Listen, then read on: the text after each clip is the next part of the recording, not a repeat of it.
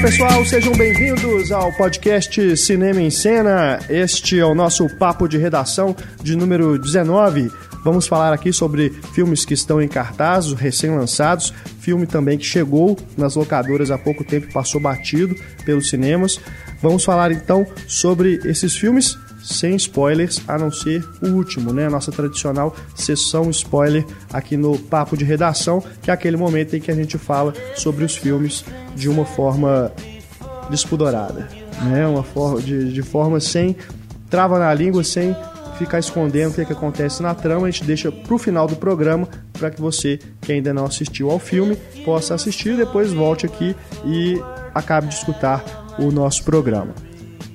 Eu, Renato Silveira, editor do Cinema em Cena, recebo para este papo de redação mais uma vez os nossos redatores Antônio Tinoco. Olá. Stefania Amaral. Ei. E nosso companheiro de podcast. Eu. Marcelo Seabra, do blog gente. O Pipoqueiro. Mais uma vez, um prazer estar aí.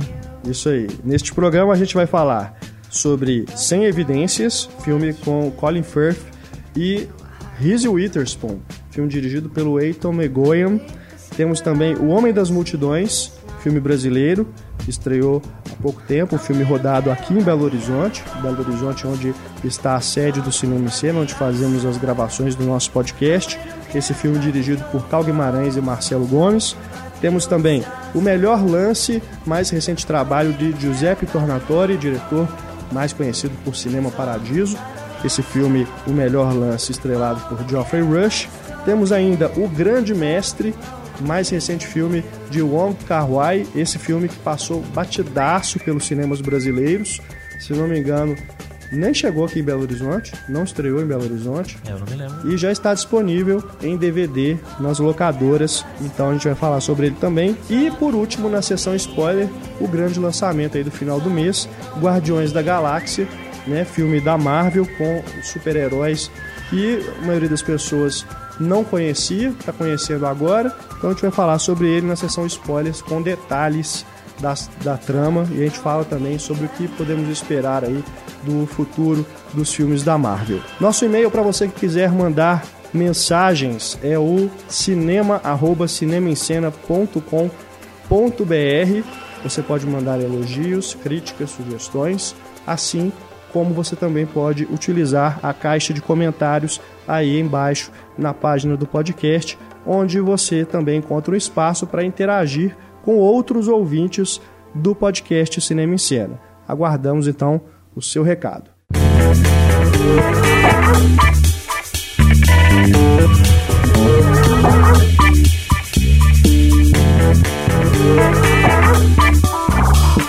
Vamos lá, vamos começar os nossos debates em torno dos filmes aqui selecionados na nossa pauta. Temos primeiro Sem Evidências.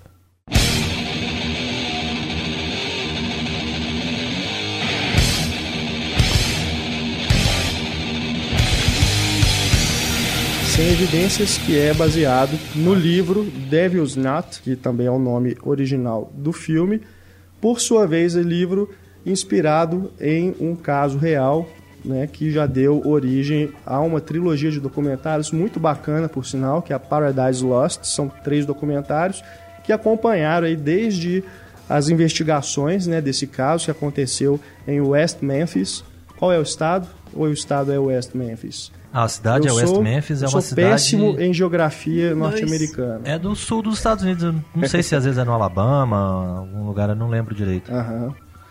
Então aconteceu esse caso em que três crianças foram encontradas mortas, né, numa cidade no interior. Eles estavam passeando de bicicleta e então desapareceram. Depois os corpos foram encontrados no fundo de um rio. E aí três adolescentes acabaram sendo condenados pela morte dessas crianças e o desenrolar dos fatos acabou fazendo com que eles fossem libertados porque houve uma série de negligências por parte da polícia nas investigações que levantaram então suspeitas aí dos advogados, do investigador que estava envolvido no caso e essa série de documentários Paradise Lost, premiada, né, inclusive, é, acompanhou o desenrolar disso desde lá do caso quando ele aconteceu, que foi em 93. 3. O primeiro filme foi lançado em 96 é, justamente acompanhando a, o julgamento e tudo. Depois, em 2000, saiu o segundo, com novas, novos, novos fatos né, que surgiram depois aí de quase uma década. E em 2011 foi lançado então o terceiro, aí já mostrando o que aconteceu com os três rapazes que acabaram sendo libertados, né? Porque foi eles fizeram um acordo, né? Não foi é. justamente provado que eles eram inocentes, mas foi feito um acordo baseado nessa nesse monte de, de provas que não foram que foram perdidas durante as investigações e tudo. Eles acabaram fazendo um acordo para que eles fossem libertados e o real, os reais assassinos, né, não foram descobertos até hoje. Não, ainda é um mistério esse caso. Então esse filme agora, sem evidências, que dramatiza esse caso que mobilizou os Estados Unidos e gerou essa série de documentários que, mais uma vez, recomendamos para vocês procurarem. O filme, dirigido pelo Eiton Megoyan, tem lá a Reese Witherspoon no papel da mãe de um dos meninos e o Colin Firth como um investigador que ajuda os advogados dos rapazes né, que foram acusados. Ele, ele se envolve ali é, tentando colocar alguma luz ali do que pode realmente ter acontecido e mostrar que os policiais realmente é, foram negligentes, bola, né? né? Deixaram um monte de coisa que parecia que eles queriam realmente encontrar alguém para acusar, para condenar e eles não trabalharem, né? Queriam se livrar do trabalho duro mesmo. É, Vocês gostaram dessa, dessa dramatização? Só consertando meu chute é no Arkansas. Arkansas. É. Okay. E eles ficaram, né? Os três meninos ficaram conhecidos como os três de West Memphis, né? Todos, toda a cobertura da mídia se, re, se referia a eles como os três de West Memphis. E o grande pecado deles, o grande crime que eles cometeram foi gostar de heavy metal, ter interesse por ocultismo e se vestir de preto, né? Ter o cabelo grande, cabelo é, ser cabelo, é, ser cabeludo. metal. Então, esse realmente foi, esses foram os grandes pecados desses rapazes. Eles foram presos, ficaram anos presos, simplesmente porque a comunidade não ia muito com a cara deles. Exato. É. E eles eram meio bobos, né, na hora de dar uma opinião, de falar alguma coisa. Eles falavam umas coisas que não tinha nada a ver. Mas não é porque eu não gosto de uma pessoa que eu vou mandar ela pra cadeia, né? Não, até o mais velho, como ele tinha um perfil, né, de enfrentar os outros, peitar os outros, né? É, ele acabava falando acabava que não devia. falando algumas coisas meio que com orgulho ferido, né? É, ele falava e só acabava se né? incriminando, né, né nesse, né, nessas, nessas declarações. E é interessante que o filme mostra até que outras pessoas, outro, teve um outro jovem, né, se eu não me engano é o Dandy Han, que fez algumas declarações também, mais ou menos do mesmo tipo. É, ele assumiu mas, a culpa e depois é, desmentiu, né? E, e, esse eles deixaram pra lá. Ah, não, esse aí não tem nada a ver, não. Mas o outro, não, o outro é culpado. Tem o, o negro do Bojangles, né? É. Um negro, restaurante, né? Restaurante, todo ensanguentado, com lama no pé. É o prato feito, né? O cara entra é. ensanguentado com lama, sai raspando a mão no, na parede inteira, o restaurante inteiro fica ensanguentado. E isso simplesmente é colocado de lado. É. Ele desaparece, né? Não se consegue. É uma série de situações, assim, o filme propriamente dito, eu não achei dos mais brilhantes, não. Não é um filme assim que me pegou bem, não. Agora, o caso, né, a, a série de situações que, que, que, é narrada ali no, no, no, filme, não tem como você ficar impassível olhando, né? É uma série de, de situações estúpidas que se aquilo ali realmente aconteceu da forma como é mostrado no filme, eu vou te falar, a, a polícia inteira do, da cidade, do bobear do estado, tinha que ser mandada embora e contratado todo mundo de novo. Porque é. o tanto de coisa errada que aconteceu. É, é uma história realmente impressionante, mas o filme não tem brilho, né? É. Até porque não acrescenta é muito anos nada. 90, né? Parece que foi feito nos anos 90. Fiel demais, assim, o figurino, muito sóbrio, poucas cores e Parece que foi feito, parece um filme de sessão da tarde dos anos 90, assim. Em momento algum envolve o espectador ou acontece alguma coisa que você fique minimamente tocado, você, é. pô, claro, né? Foram garotos que foram mortos e não tem como ficar simplesmente assistindo. Você fica chateado e tudo, né, pela situação. Mas o filme propriamente dito, né, como uma obra de arte e tudo, não é um, um filme que, que te pega, é. que você fica ali querendo, né, assistir tudo. Eu comecei a ver e aí eu meio que faço um pacto, né? Eu vou ter que chegar até o final para saber o que, que aconteceu. Senão, podia até acontecer de eu largar no meio e voltar a assistir os documentários, que seria muito mais tá, interessante. É, aí, aí, aí, tem duas coisas que eu queria dizer. Primeiro que, na verdade, me pareceu um filme para TV. É. Um dessas, dessas coisas aí que a gente vê reconstituindo algum caso policial e tudo. Me pareceu mais isso. E que você falou, né? Vamos até o final para ver o que aconteceu. Na melhor parte o filme acaba, né? É, realmente. É. É. só um pedaço. Porque na hora que o- vai pro desenrolar dos fatos, que eles são condenados e tudo, simplesmente surgem letreiros na tela, isso que durante o filme já, já vinha aco- acontecendo, de aparecer legendas para situações que não necessitavam de legendas. Então na hora que começaram a aparecer aqueles letreiros, eu falei assim, ah, deve ser mais uma das coisas que ele tá só é, pontuando, né, para ilustrar, para esclarecer para a gente, né, o, o ponto em que a narrativa está se desenrolando. Mas não, o filme acaba mesmo. É, eu acho que O a necessidade... e- e- o, o que os diretores lá dos documentários levaram mais 10, quase 20 anos para fazer, ele resolve uma série de letreiros. Então é decepciona, frustrante. O filme já não tava grandes coisas, termina daquele jeito.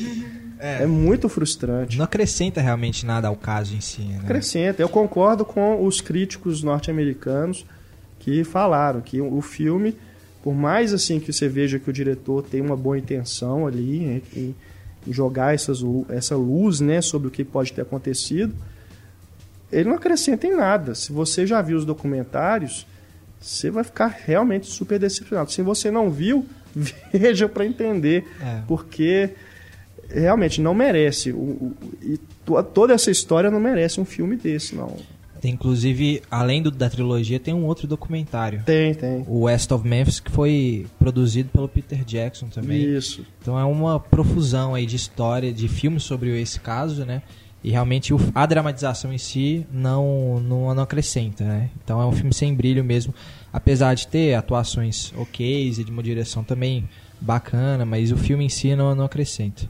É, a necessidade de colocar o, o Colin Firth como personagem principal também eu achei bem complicada, porque o investigador que magicamente se oferece para ajudar no caso, ele toma conhecimento do caso, na mesma hora ele já toma partido e ele já fala: Não, eu, eu ainda não tenho noção do que, que aconteceu, ainda não tenho todas as provas na minha mão, mas eu vou me oferecer porque já morreu gente demais no mundo.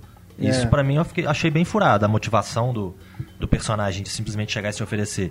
E É, segundo esse que ele... personagem ele é real. É, ele né? é real, mas ele não é o Mas protagonista. Não é o protagonista. Realmente Né? uma necessidade de colocar um grande nome no elenco. E, e uma pessoa para guiar o público, né? Você vai Exatamente. junto com ele, porque ele vai descobrindo as coisas e você vai junto com ele. Então acho que se talvez o personagem principal ali fosse um advogado, por exemplo, que tivesse ligado diretamente, É, tivesse sido contratado para isso, né? acho. Ou mesmo ser- o, o menino acusado, né? Que, que vai descobrindo as coisas à medida. A gente fosse descobrindo as coisas à medida que ele fosse descobrindo também. Talvez fosse uma saída mais interessante do que simplesmente aumentar nos próprios documentários mesmo, na- nessa série Paradise Lost. O, o personagem, é, Ron, né? Se eu não me engano, Ron Lex, alguma coisa assim. Isso. Ele tem uma participação minúscula. Ele é, É. citado no, É. no, no cast do filme. Né? Eu nem, nem lembro quem que ele é ou onde que ele aparece na, na série. É verdade. E aí ele ganha essa importância toda nesse filme, que acaba sendo, né, daquela forma, aquele comentário pejorativo que as pessoas costumam fazer. É uma versão hollywoodiana do caso. E isso É. não é legal, né? Quando, quando se diz isso, geralmente é pra falar que não presta.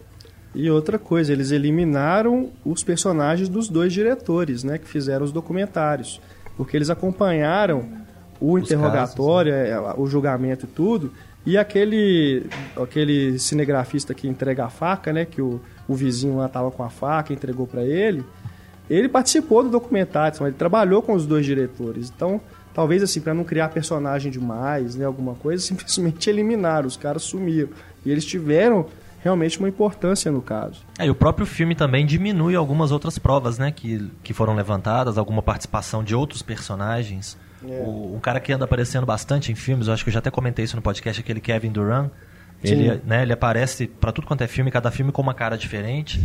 Ele, ele é um um ator até interessante. Ele tá na. Tá numa série de televisão agora, que se eu não me engano é The Strain, que ele tá fazendo também. E a, a participação dele no filme também é pequena e depois dá a entender, e lendo a respeito, dá a entender que a participação dele no caso foi muito maior, né? Além dele ser o pai de um dos meninos, né, que sumiram. Então, é é uma série de escolhas erradas que jogam né, na lama as boas intenções do diretor. É. É um caso muito extenso também, né? É difícil você resumir Muito extenso, é. em duas horas um caso de anos e anos, décadas, né? Agora, eu acho estranho que é um caso que chamou a atenção de muita celebridade, né? Muita gente tomou partido na história. Johnny Mu- Depp. Johnny Depp, Ed né? Vedder. Muitos atores, Manson. cantores, muita gente tomou partido dos, dos meninos acusados aí, pelo, pela, né, pelo tanto de coisa errada que, que é, é claro, que é aparente no, no caso. E um caso que trouxe tanta emoção, que ele trouxe tanta gente, né, que, que tomou partido e tudo, consegue fazer um filme tão frio, né? É. Tão nada a ver, tão apático, que passa, você termina o filme e fala, ah, tá, beleza. É. Paciência, né? Esses meninos estão presos, os outros morreram, paciência. É. Como se isso não fosse nada, né? É. E, o, e por falar no caso, e em Kevin Durant, o- a história em si deu, me deixou muito com a impressão do Fruitvale Station, que tem o Kevin Durant É, também. verdade. Que é, é um caso de injustiça, né? De justiça, de preconceito e de abuso de autoridade também, de autoridade que E de tem, não pura tem função, incompetência Por também, incompetência de autoridade, né? Então me deixou com uma impressão bem parecida, os dois casos, né? Os dois filmes eu acho, eu não gosto tanto assim, mas a impressão no final do- das histórias em si foi bem parecida que eu tive. É. Agora, os atores, né? Pra mim, as cenas da Reese Witherspoon são péssimas. Eu também não consigo Todas, cara. me conectar com Parece que ela tá imitando uma dessas sulistas eh, americanas. Ela tá querendo fazer parte do elenco de Histórias Cruzadas, né? É, e tem, um- tem uma cena dela na escolinha e todos os É, alunos tem abraçam ela. Nossa, A cena da televisão ruim. é pior, que ela amarra o negócio do menino na cabeça, assim. Fala, ah, meu filho, aí parece uma, É, uma depois- retardada louca. É, até o marido dela acha ela É. ridícula. É, mas o marido dela é suspeitíssimo também, assim, inclusive É. tem, tem evidências contra ele, né? É. O cabelo, aquela lâmina que ele esconde. E ela começa a ver o fantasma do menino, aí, nossa, não. E aí eu, já- eu já comecei a ficar preocupado no começo do filme, porque vem uma voz em off de um menino, né, falando assim, só eu sei o que aconteceu. Eu falei assim, porra, não. Se virar terror, vai Cadê o Chico Xavier que eu No não vi? olhar do paraíso de novo, não, velho. Porque já um me filme- lembrou aquele filme, mas depois a voz é do outro menininho que É, que foi aparece. interrogado e tudo, né? Um bom filme de suspense que eu começo, indico nossa. é, é a vida de David Gale, que apesar de não Ah, é ser legal.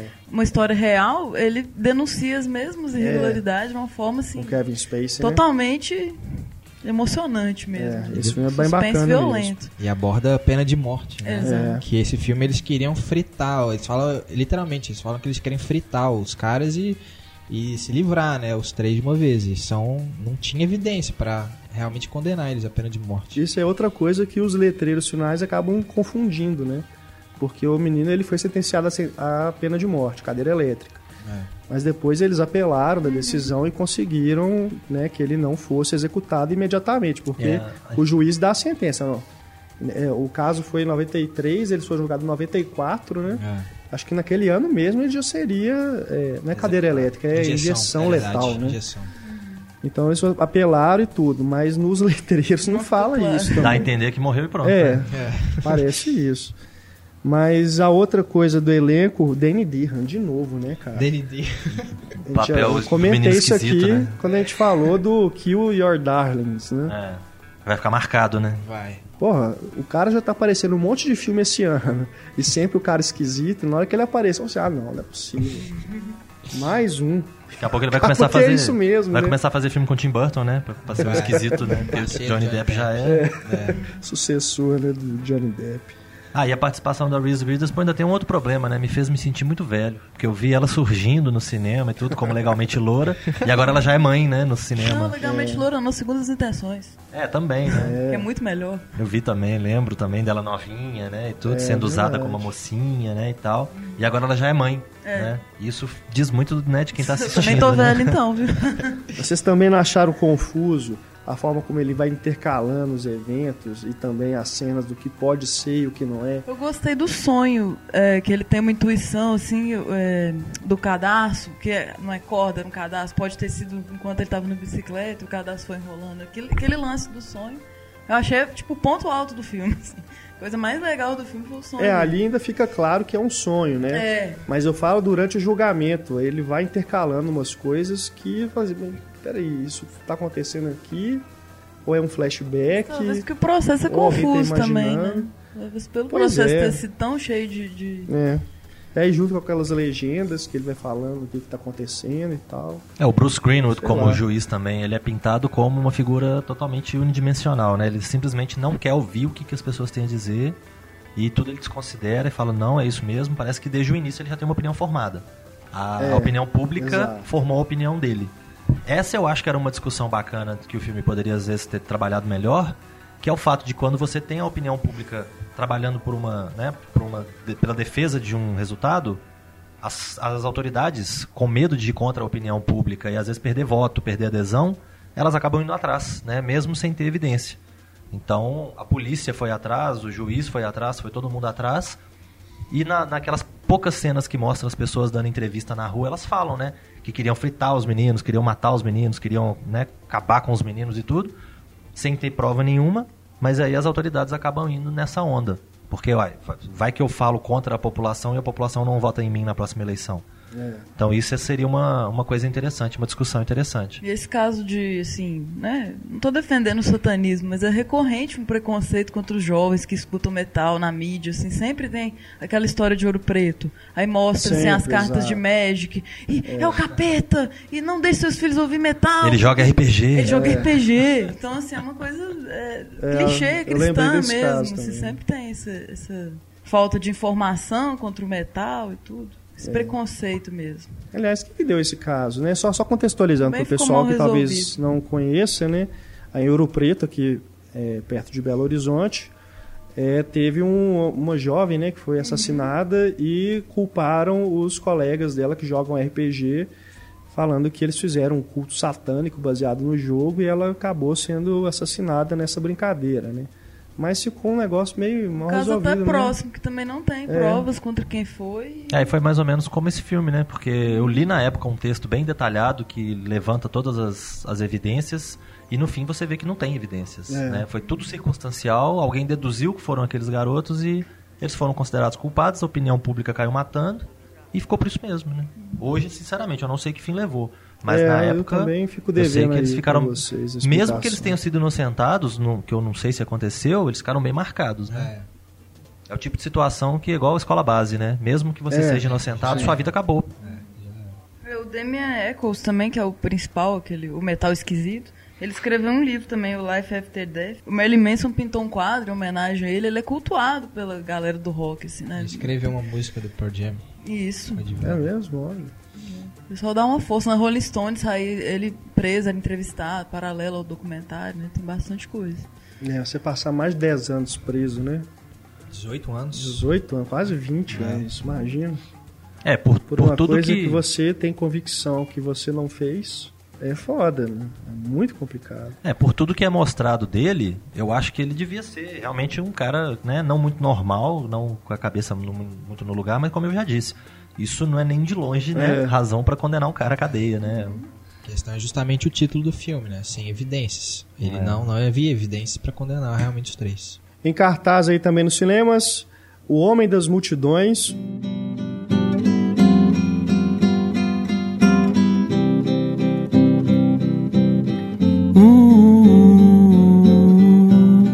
Filme brasileiro, dirigido por Cal Guimarães, cineasta mineiro, e o Marcelo Gomes, pernambucano. Cal Guimarães, diretor de filmes como Andarilho, Acidente, e o Marcelo Gomes, mais conhecido por Cinema, Aspirinas e Urubus. Ele também é co-diretor de Viajo porque preciso, volto porque te amo. Mas O Homem das Multidões foi rodado aqui em Belo Horizonte e chama a atenção pelo formato de tela quadrado, né, 3x3. Você vê o filme, parece que você está vendo o filme filmado com a câmera Polaroid, né, que é uma coisa até absurda, porque o Polaroid não filma. Mas o formato da imagem é igualzinho a Polaroid, né, que é quadradinho assim. Isso é pra dar uma sensação de confinamento, de É, angústia? É a intenção, né, declarada dos diretores. E faz todo sentido mesmo, porque o protagonista é um maquinista, né, trabalha no metrô aqui de Belo Horizonte, e a atriz principal, que é interpretada pela Silvia Lourenço, ela é a controladora dos trens. Então você imagina pessoas que trabalham em lugares apertados, que moram em apartamentos minúsculos, que não tem muita perspectiva na vida, né? Então acho que foi uma escolha bem feliz aí usar esse enquadramento ou inventar esse enquadramento, porque a gente teve recentemente no Festival de Cannes, né, o filme novo do Xavier Dolan, né, Sim. o Mommy, Adoro. que também tem uma razão de aspecto quadrado, só que ele fala que é um por um. É. Mas pelo que a gente viu no trailer é igual, né? É, é quase a mesma coisa desse aí do Homem das Multidões. É, mas ainda não vi o filme do Dolan, não sei se é a mesma proposta, se tem o mesmo efeito, mas no espectador, né, o Homem das Multidões ele causa assim uma sensação de, não diria que chega a ser claustrofóbica, mas dá realmente essa sensação assim de que você está é, participando da vida daquelas pessoas, não só pelo formato quadrado também, mas pelo próprio ritmo do filme, que é uma aquela coisa mais lenta. Quem já viu os filmes do Cal Guimarães, acho que vai associar muito bem com o que eu estou dizendo. É um ritmo mais lento, você acompanha o, o, personagem no apartamento dele, limpando o chão enquanto ele está meio que devagando e tal, é, andando nas ruas, sentado numa mesa de bar, sozinho, ou às vezes até quando ele está acompanhado, não tem muita conversa, não tem muito diálogo. Então é, é, realmente um filme que você pode dizer que é um convite ao tédio. Não. Mas na verdade é um filme que é a proposta narrativa dele, é realmente representar para o espectador, passar para a gente exatamente como que é a vida daquelas pessoas, né? Então você tem dentro desse quadrado, né, que, em que o filme se apresenta, ainda assim, da, dadas as limitações, ele, eles conseguem fazer, os dois diretores conseguem fazer imagens muito bonitas. É um filme bem bacana, assim, visualmente ele é bem interessante mesmo de, de você acompanhar. Você passou a ver BH com outros olhos? né, é, isso é curioso, né, porque a gente raramente a gente vê Belo Horizonte, né, no cinema. É. São poucos os filmes, né? Mas no, nesse filme até que não, assim, deu para reconhecer exatamente assim os lugares, até porque eu acho que como são cidadãos comuns, né? E são exatamente cidadão, cidadãos que a gente não vê, né? Pessoas ah. que a gente não vê. O cara que trabalha no metrô, vocês já viram a cara do cara que conduz o metrô? É difícil, já. né? Mas, Somos solitários também. São solitários, mas assim, eu digo assim, é diferente do motorista de ônibus, que você tem um contato mais próximo. O cara ele fica isolado na cabine do metrô, o metrô já passa numa velocidade que mal dá para você ver, né, as pessoas que estão lá dentro. Então, você imagina. É... E a, a, moça é a mesma coisa, ela trabalha no controle dos trens. Essa então você não vê mesmo, né? Onde que ela trabalha e tudo. E, e ainda assim, são pessoas que fazem a cidade funcionar e são meio que invisíveis, né, para a maioria das pessoas. Então, é, o filme ele, pela perspectiva dos dois, ele mostra Belo Horizonte de uma forma como a gente está acostumado a ver mesmo, né? Quem, principalmente quem usa transporte público, que está acostumado a ir ao centro de Belo Horizonte, você vai ver ali a Praça da Estação, aqueles bares ali, né, naquele edifício central ali, é, a própria estação de trem, a estação central, é, os vagões, né, você vai reconhecer, outras ruas ali do centro de Belo Horizonte, principalmente a parte mais baixa ali, é, dá para reconhecer assim, é, não é aquela coisa de você ter um estranhamento, né, de você ver Belo Horizonte com outros olhos, não. Não chega tanto, né? Mas é um filme bem interessante, viu? Deve estar no circuito limitadíssimo aqui em Belo Horizonte mesmo, né? Só é. estreou no Belas Artes, na sala 3, em horários noturnos, né? É, o horário é, é complicado, porque ou você não trabalha e, e, pega o horário mais cedo, né? Que eu acho que é 6 horas. Isso. Ou então você deixa para pegar um horário que é quase 9 horas da noite. É. Então foi complicado. E a sala 3, para quem não conhece aqui em Belo Horizonte, a sala 3 do Belas Artes, ela é a menor sala de Belo Horizonte. Talvez então, para reforçar, já né, combina, o né? combina com a proposta do filme, né? Me ocorreu que ele pode ser quadrado, assim, pode ser loucura, mas talvez pela visão que ele tem de dentro do, do metrô, assim, Também. Da é. cabine do metrô. Sim, né? sim. Como ele olha o mundo. Assim. É, é, e até assim, aquela questão de você, deles olharem só para frente, porque ele realmente eles não têm muita perspectiva. Hum, visão limitada, assim. Numa, é, não, não digo nem assim, que ele generaliza dizendo que essas pessoas né, que trabalham ali não têm é, perspectivas de uma forma geral. Mas aquele personagem especificamente, ele ele está confinado naquela vida mesmo, né? A menina ainda tenta mudar, mas você também sente que ela está meio condicionada àquela rotina também. Então não, você não vai olhar para os lados, você vai olhar sempre para frente, sempre trabalhando naquela rotina e tudo. Então acho que tem muito a ver isso também. É, o Jean-Claude Bernardet, que ele faz o pai do, do Juvenal, na verdade ele é crítico de cinema, ele tem vários livros, assim, ele é francês, mas foi naturalizado aqui. E ele fez o Periscópio também, que foi lançado ano passado, que é do Kiko Goffman, que é muito bom. Ele também está num curta chama Navalha do Avô, que é fantástico. Não sei se está disponível aí na internet, mas ele passou em festivais e tudo no ano passado. Nossa, é, maravilhoso.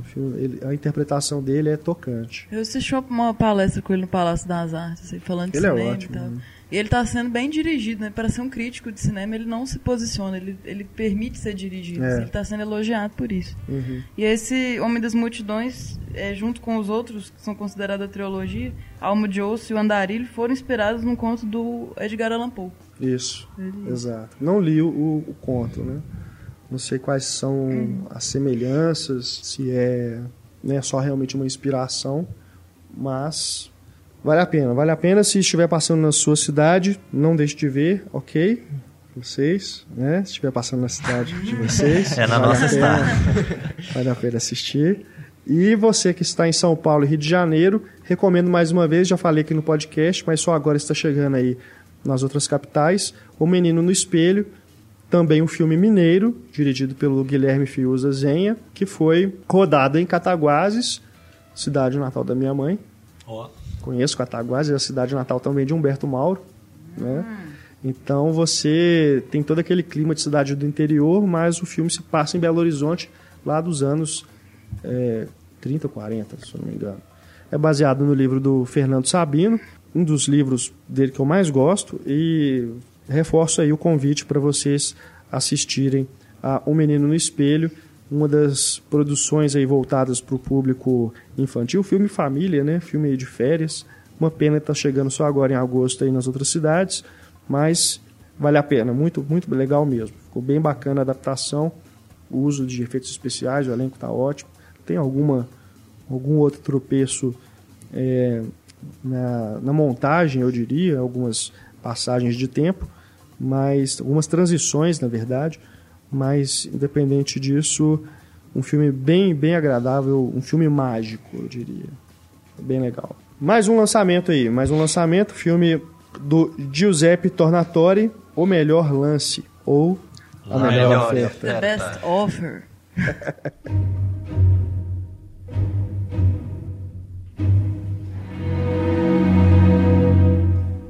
Esse filme do Giuseppe Tornatore, diretor de Cinema Paradiso. Clássico. A Lenda do Pianista do, do Mar. Mar.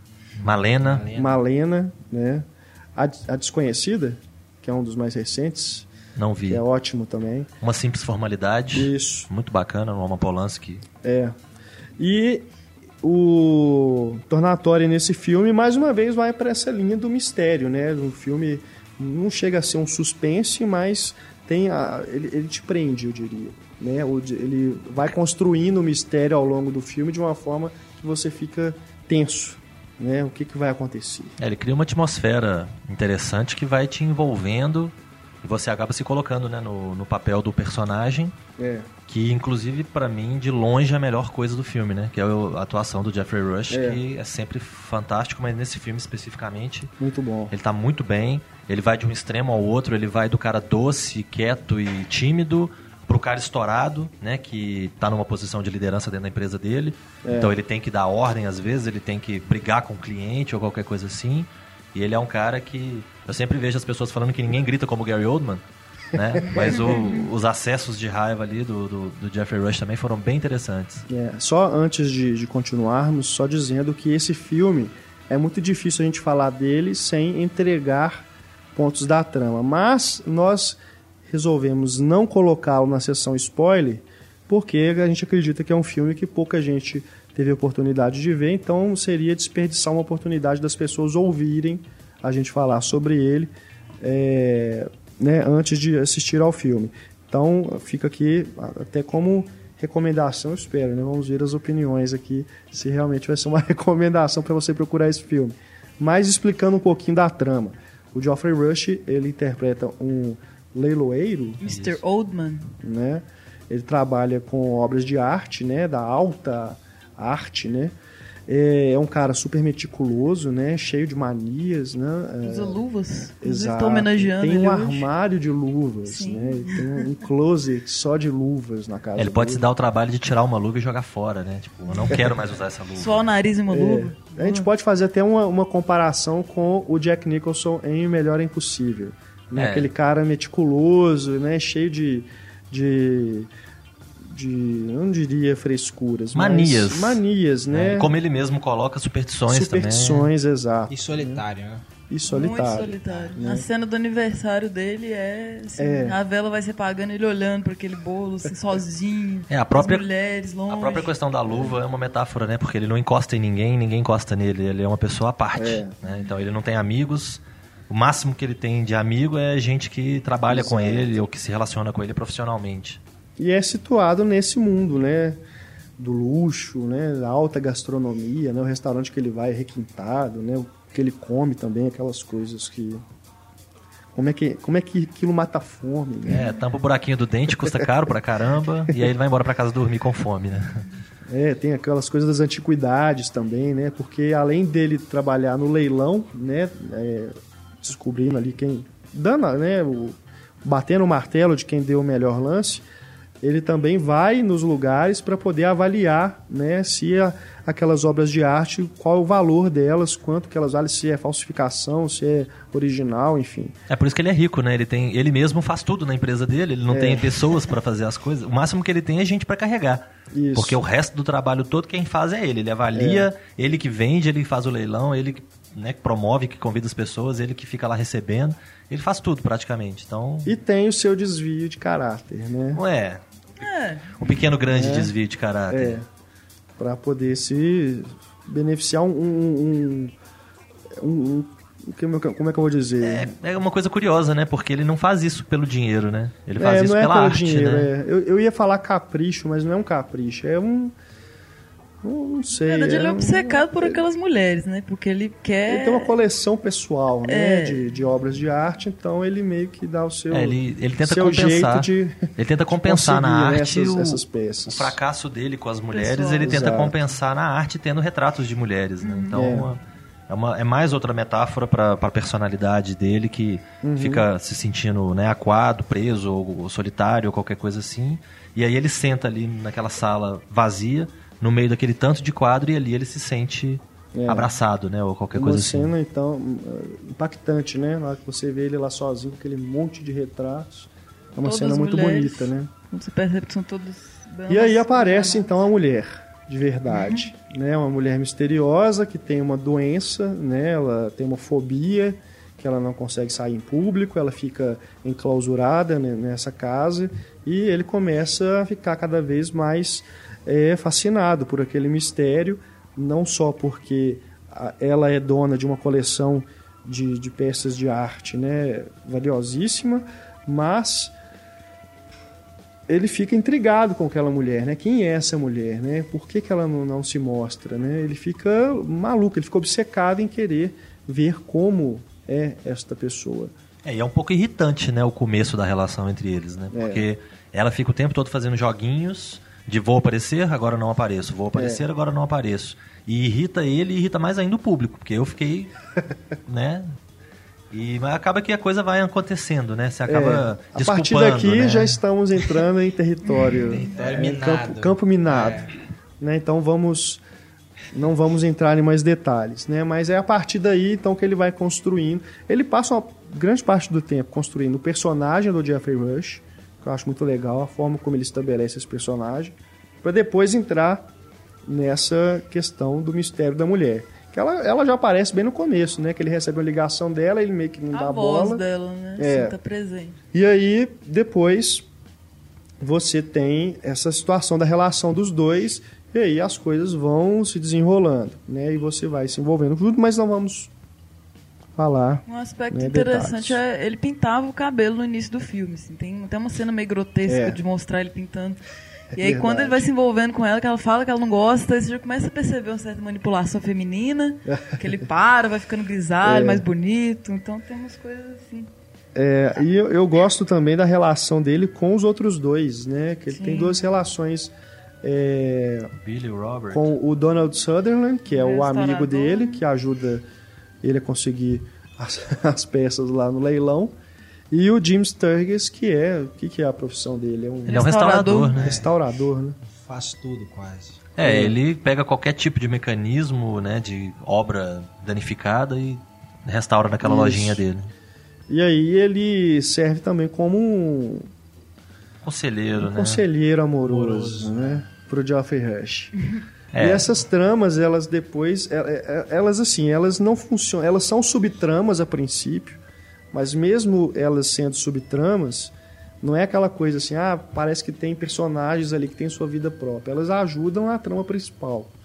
Né? Elas E ajudam a gente a conhecer o Jeffrey Rush, né? Exato. Porque o relacionamento dele com os personagens vai dando alguma migalha de informação É. pra gente. Não é igual novela, né? Que tem tipo aquelas, aquele monte de trama lá misturada e cada, E- cada, cada personagem tem seu núcleo ali dentro. E né? no final todo mundo engravida, É tem bem filho, diferente. casa. Aquelas ajudam realmente a construção da narrativa principal. É, algumas críticas que eu via na, que eu vi na internet recentemente, né, que, que vão aparecendo antes que o filme demorou pra chegar aqui no início do ano, ele já estava disponível nos Estados Unidos. Eu vi gente comentando que foi o primeiro filme que assistiu no ano. Então, já, né, já tem bastante material disponível. E eu vi alguns críticos loucos, né, ensandecidos, chamando, falando que, que viram alguma coisa de Hitchcock no, no- no- na ambientação e tudo. E assim, eu, eu acho que isso é o tipo de coisa que prejudica a obra. Porque quando você começa a comparar demais uma obra com algo que é tão famoso ou tão bacana, tão interessante, você acaba enfraquecendo, mesmo que o resultado seja interessante o suficiente para conseguir né, ter suas próprias pernas. Então eu acho que isso é o tipo de coisa que deveriam evitar. É, fazer, e logo assim, fazendo essa comparação realmente é prejudicial. É, só porque é suspense, É. tem um mistério envolvido. É. é, E aí fala que é Hitchcock. É. Tem uma relação, né? Eu É. diria que tem algo assim, levemente pode te lembrar um, um suspense do Brian De Palma. Mas assim, levemente, o Brian De Palma já é uma inspiração do Hitchcock. É. Então, assim, tá, tá bem numa camada, bem acima, né? Você ir direto no Hitchcock realmente não, não- não- é injusto, né? Porque você já, já vai pro filme com uma expectativa, né? É. É, o, o- aquele não filme. Se con- não se concretiza. Aquele filme Equilibrium, por exemplo, vinha escrito no cartaz, esqueça Matrix, né? Você já suja o poço, né? Você já fala assim, É. não, esse aqui é melhor do que esse. Aí se você não acha, Terrível. já te prejudica, já prejudica a sua experiência com o filme. É. Então eu fiquei satisfeito de eu só ter lido essas coisas loucas depois de ter assistido o filme. É, Meu, meu problema principal, apesar de eu gostar do filme, mas eu tenho um problema assim com. Porque o filme constrói, isso não é spoiler falar isso, o filme constrói realmente um mistério e pelo menos me levou a acreditar que ia ter uma revelação final que ia ser surpreendente, justamente porque tá tratando ali quase de, de subtramas ali, de coisas que vão acontecendo, e eu achei que eventualmente tudo ia se juntar num final que é surpreendente. Só que, como eu já estava esperando, já tinha sacado, eu não, me, não teve tanto impacto a revelação, né? Diferentemente de o, os suspeitos, por exemplo, do Denis Villeneuve, que eu também já tinha sacado, mas gostei de ver a- o desenrolar da trama. Esse filme eu não curti muito o onde tudo desembocou. É, eu também tenho entendeu? problemas com o desfecho. Acho que ele cai justamente onde não deveria. É, e tem, des- desfecho tem é desfechos que às vezes eu- eles ficam né, em aberto pra você dar uma interpretação. Agora, quando a sua interpretação começa a levantar possíveis buracos, aí é complicado. Aí é Porque complicado. você começa a pensar assim, não, mas e isso? Tem alguns E, e o, que, e, e o que justifica isso? É. E, e aquilo ali? Então, tem- Eu não tenho nem nenhum problema com o que acontece em si. Que eu já vi algumas, alguns comentários de pessoas que acham que é um negócio muito absurdo, é fantasioso. Eu não tenho nenhum problema com isso, não. Eu acho que a forma como ele explica as coisas Ou no não terceiro explica. ato, é. Ali eu acho que realmente ele, ele perde uma grande oportunidade de encerrar o filme de uma forma grandiosa, como você falou, como ele vinha anunciando, né? É. E, e filmes, por exemplo, como Nove Rainhas, do, da Ricardo Darim, Clube da Luta até, são filmes que você vai acompanhando e também tem um pouco de suspense ali, mas tem uma coisa que acontece no final que parece que muda o filme É. inteiro. Você quer, assim que acaba, você quer ver de novo, tendo esse sabendo o final, né? Você vai ter uma outra, é quase como se fosse um outro filme, né? E aí, ou seja, as cenas que todas as cenas que a gente viu anteriormente, elas ficam mais fortes.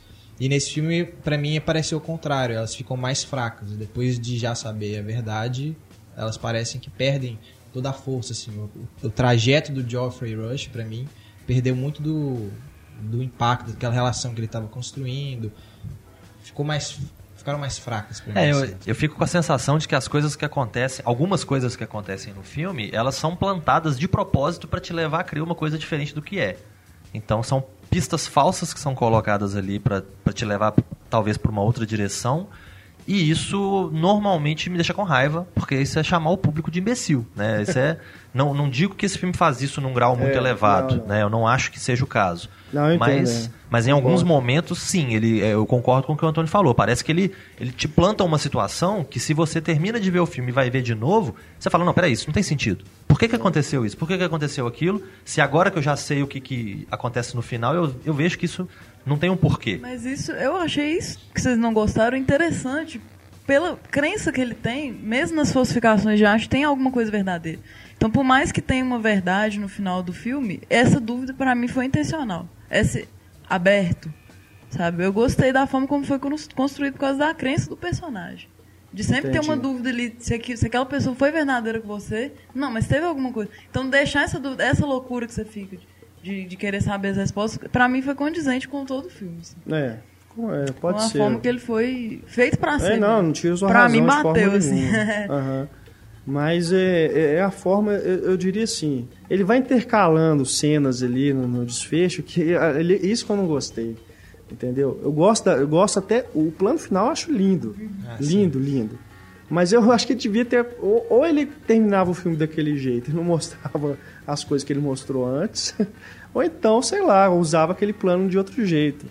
Mas não sei, eu, eu acho meio desconjuntado o final. O Eu tempo ficou isso. confuso no final também, É. né? Você não sabe qual cena que vem antes de qual, se ele tá lembrando, É. se ele tá fazendo aquilo. Isso é o doido demais. Não que, que acho. veio antes, o que, que veio depois. É, de- não acho de forma alguma que estraga o filme. Não. Mas assim, ó. Deliberadamente confunde. É, eu- eu não sei, eu- dá uma frustração, assim, de você ficar. Mas, né? Mas eu acho que isso um- o Hitchcock deixa muitas vezes melhor. também. Se não querendo fazer igual o crítico fez, mas o Hitchcock também te deixa com muita pulga atrás da orelha. Assim, muitos finais Não, mas sem eu resposta. sei, não, mas eu- né? mais uma vez, assim, não, não é, o meu problema não é, não é exatamente a Que- pulga atrás da orelha, Uhum. mas a forma como ele constrói essa dúvida. É engraçado como é que os papéis aqui se invertem na mesa, né? Porque no Homem Duplo, por exemplo, no Homem Duplicado, Nossa, eu né? odeio aquele filme. A- a- teve gente que gostou, teve gente que não gostou. Agora os papéis se inverteram e também essa questão do filme ter ficado um pouquinho aberto, né? Então- o que eu não gostei, nome duplicado, não foi isso. Fora as aranhas. não, foi tudo que eu não gostei. O filme lixo. É, o meu problema não é, né, como eu disse no Homem Duplicado, o meu problema não é ficar alguma coisa em aberto. Porque quando você tem ali alguma coisa pra pensar a respeito, é muito interessante, né? A experiência fica mais rica. Porque você contribui com a experiência. Então, é como se o meu filme fosse diferente do seu. Né? O meu filme pra mim é de um jeito, o seu pra você é de outro jeito, porque nós interpretamos diferentes ou entendemos de uma forma diferente. Agora, nesse filme, eu achei o final simplesmente não satisfatório. Eu acho que ele, ele joga algumas peças, ele mistura algumas coisas, e quanto mais você pensa, não é que fique uma pulga atrás da orelha, é que você começa a achar que enfraquece. É. então, tem algumas coisas É. que não encaixam. É, acho que merecia uma coisa mais. Gostei que o filme é, é- eu achei ele com uma economia de diálogo Impactante. muito interessante assim as imagens falam muito mais do que os personagens se você olhar pra cena principalmente no início dele até você não, não vê a mulher você ouvir a voz É. dela mas tem pouco diálogo assim, você olha pra ele solitário ele você entende tudo você entende ele então o filme realmente eu gostei muito É, não, ele é muito, muito bem filmado, né? Tem cenas realmente muito Atuações. bonitas. Figurino, cenário, é tudo muito É, rico, muito fotografia. interessante. E a, e a trilha? A trilha É, do música Ennio clássica. Morricone, né? Morricone. E uma trilha até minimalista, assim, perto do que a gente diferente. conhece do Morricone, de É, não- aqueles temas, né? Não chama atenção pra si, É, né? Bem legal, bonita, a, a música é bonita. É, mas é, tem, uma, tem umas coisas no filme muito boas, é, essa questão mesmo que a gente falou, né, do, do, do quarto lá onde ele coloca o, os retratos, né, os quadros do escritório dele com aquelas estátuas atrás, né? E os dispositivos que ele vai encontrando É, ali, que não posso falar criando- mais, uma coisa meio Hugo Cabré ali. É, ele vai, vai é, ele, ele realmente vai te envolvendo, né, no, no mistério e aí surge aquela um- um- uma, coisa meio David Lynch ali de um determinado momento. né? Sim, yeah! E é bem, é bem legal, gostei muito do filme, fiquei bem feliz de ter assistido ele.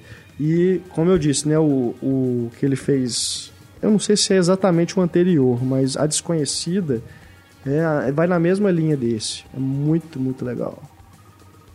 Também, assim, vai, vai te envolvendo, vai criando aquele mistério, as coisas vão acontecendo, você fica, né, é, de sobressalto, assim, né, com, com o des- o desenrolado dos fatos é muito bom. Também é um filme que passou batidaço, né? não, não, não chegou com nenhum alarde, né? E, e ficou pouco tempo em cartaz. O melhor lance eu não sei nem o circuito dele se tá bom, se ele vai continuar, mas eu sei que aqui em Belo Horizonte, pelo menos, ele estreou, não, não, não foi igual o Homem das Multidões, né? É, não foi tão Ele restrito, Teve não. mais, mais cópias. Mas de toda forma fica aí, então. Mais uma recomendação para vocês. O melhor lance do Giuseppe Tornatori. E direto nas locadoras. Direto nas locadoras, não. Desculpa. Ele passou pelos cinemas, mas muita gente vai achar que foi direto para as locadoras. O Grande Mestre.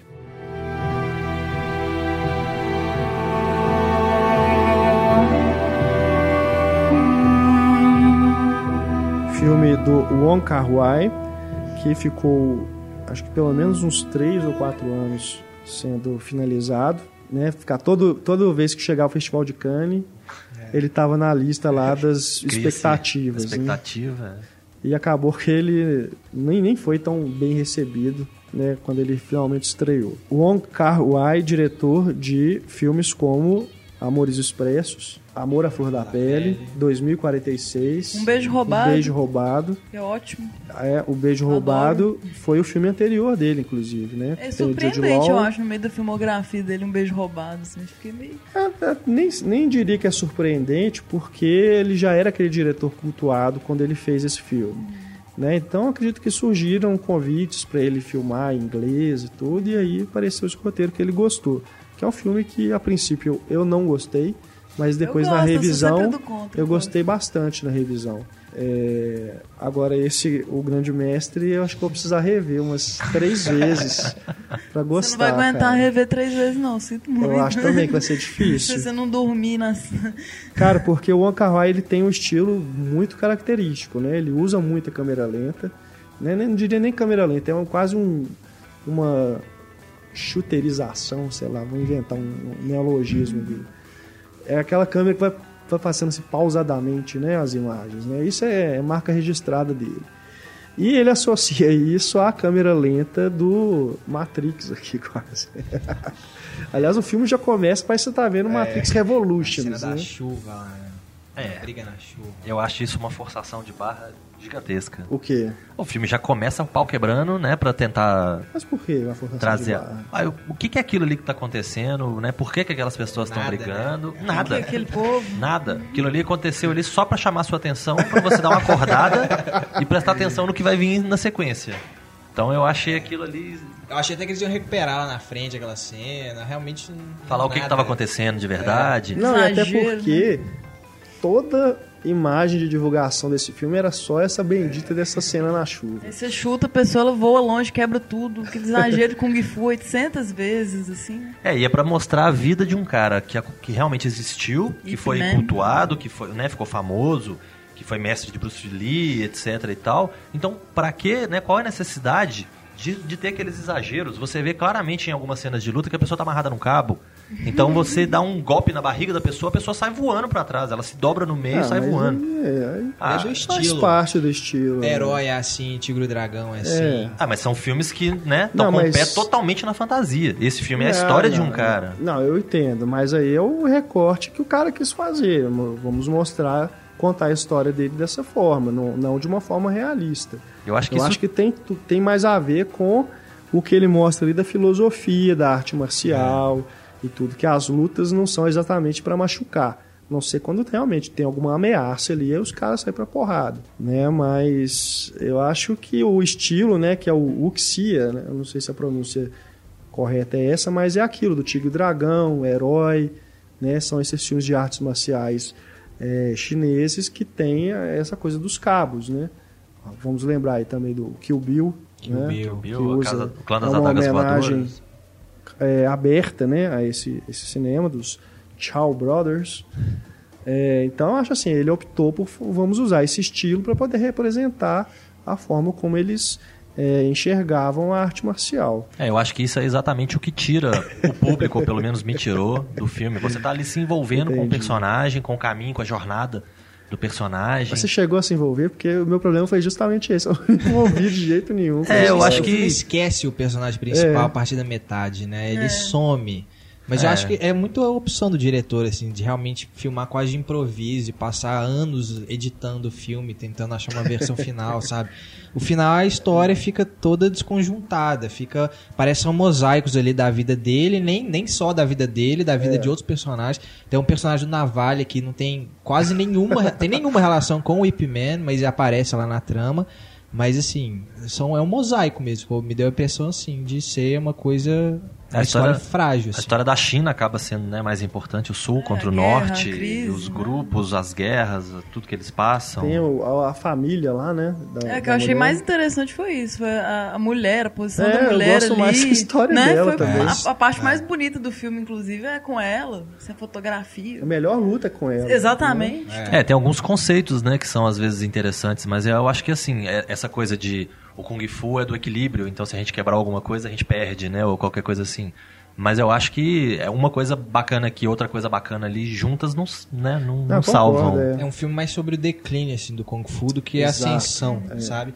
Porque eu acho que a história do Ip Man ela já, já teve, ganhou assim, uns, tem uns 10 filmes do Ip Man. Inclusive chamado Ip Man. né? inclusive chamado Ip Man. Então eu acho que a, a história dele em si, pra quem tiver mais interessado, esses filmes são melhores, né? Acho que o Ankorai, o Ankorai queria uma abordagem diferente, realmente. De ser uma coisa mais livre, mais solta ali da história dele.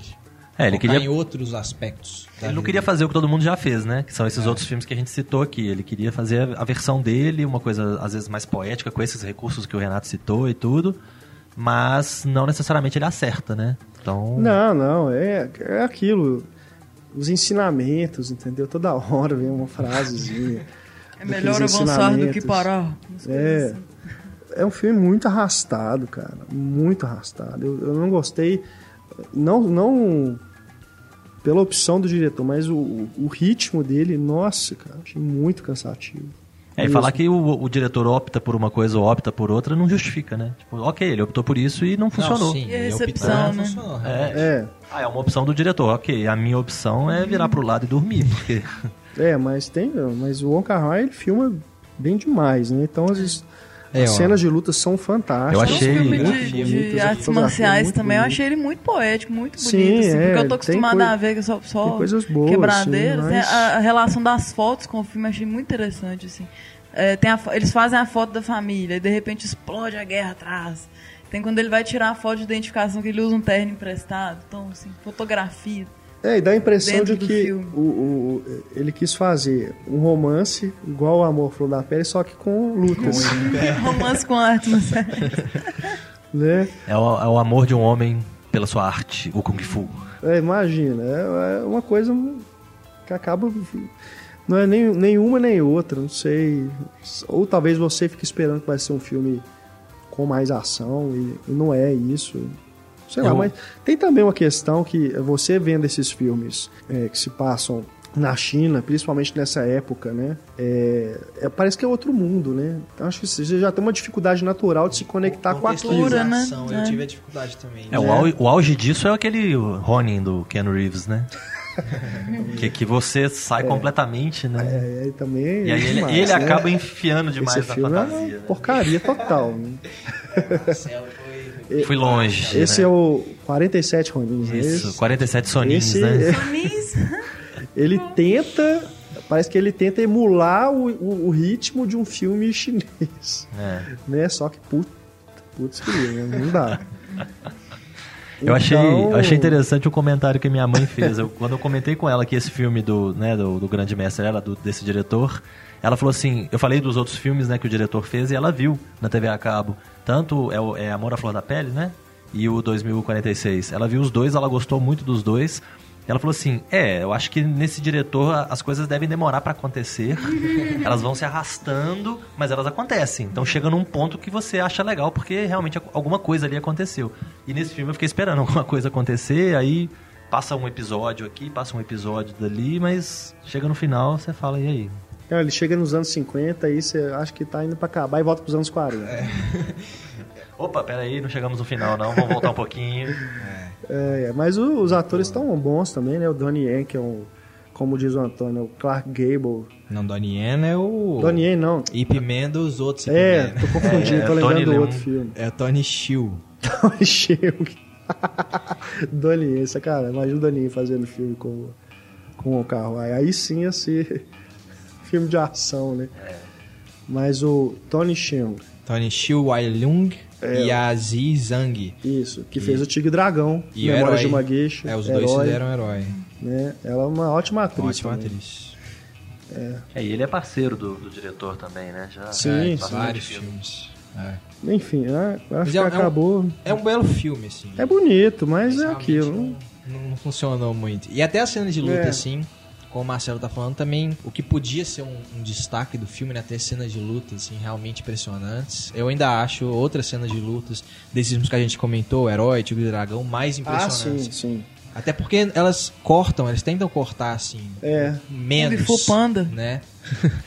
Importante lembrar. É, elas tentam cor- cortar menos, né, a ação. Eu achei o Anchorai tava cortando demais, então me perdi um pouco, assim, aquele brilho do, do plano durando. É, e ele É. tinha que se definir, né? Anti-filme de ação. É. Esses outros filmes que o Antônio citou e que a gente citou, eles se definem, né? Eles são filmes de fantasia que vão contar ali uma história, né, fantasiosa de um outro universo, de uma outra dimensão ou qualquer coisa desse tipo. Esse filme não, ele se propõe a contar a história de, né, de um homem, uma história real. É, Então, é um filme meio, meio indefinido. é, ele vai lá, Indeciso. volta aqui e não sabe É. aonde que ele quer ficar direito. Mas é bonito. É bonito. Você pode dizer alguma coisa positiva dele, ele é bonito, bonito. cara. E foi indicado ao Oscar duas vezes. Duas indicações ao Oscar. Exato. é Fotografia e figurino. Aí, tá vendo? Bonito, bonito. Bonito. Bom, então o Grande Mestre tá aí disponível para vocês. Que quiserem ver um já filme bonito. quiserem ver em casa aí, oficialmente agora, né? Agora já tá disponível aí.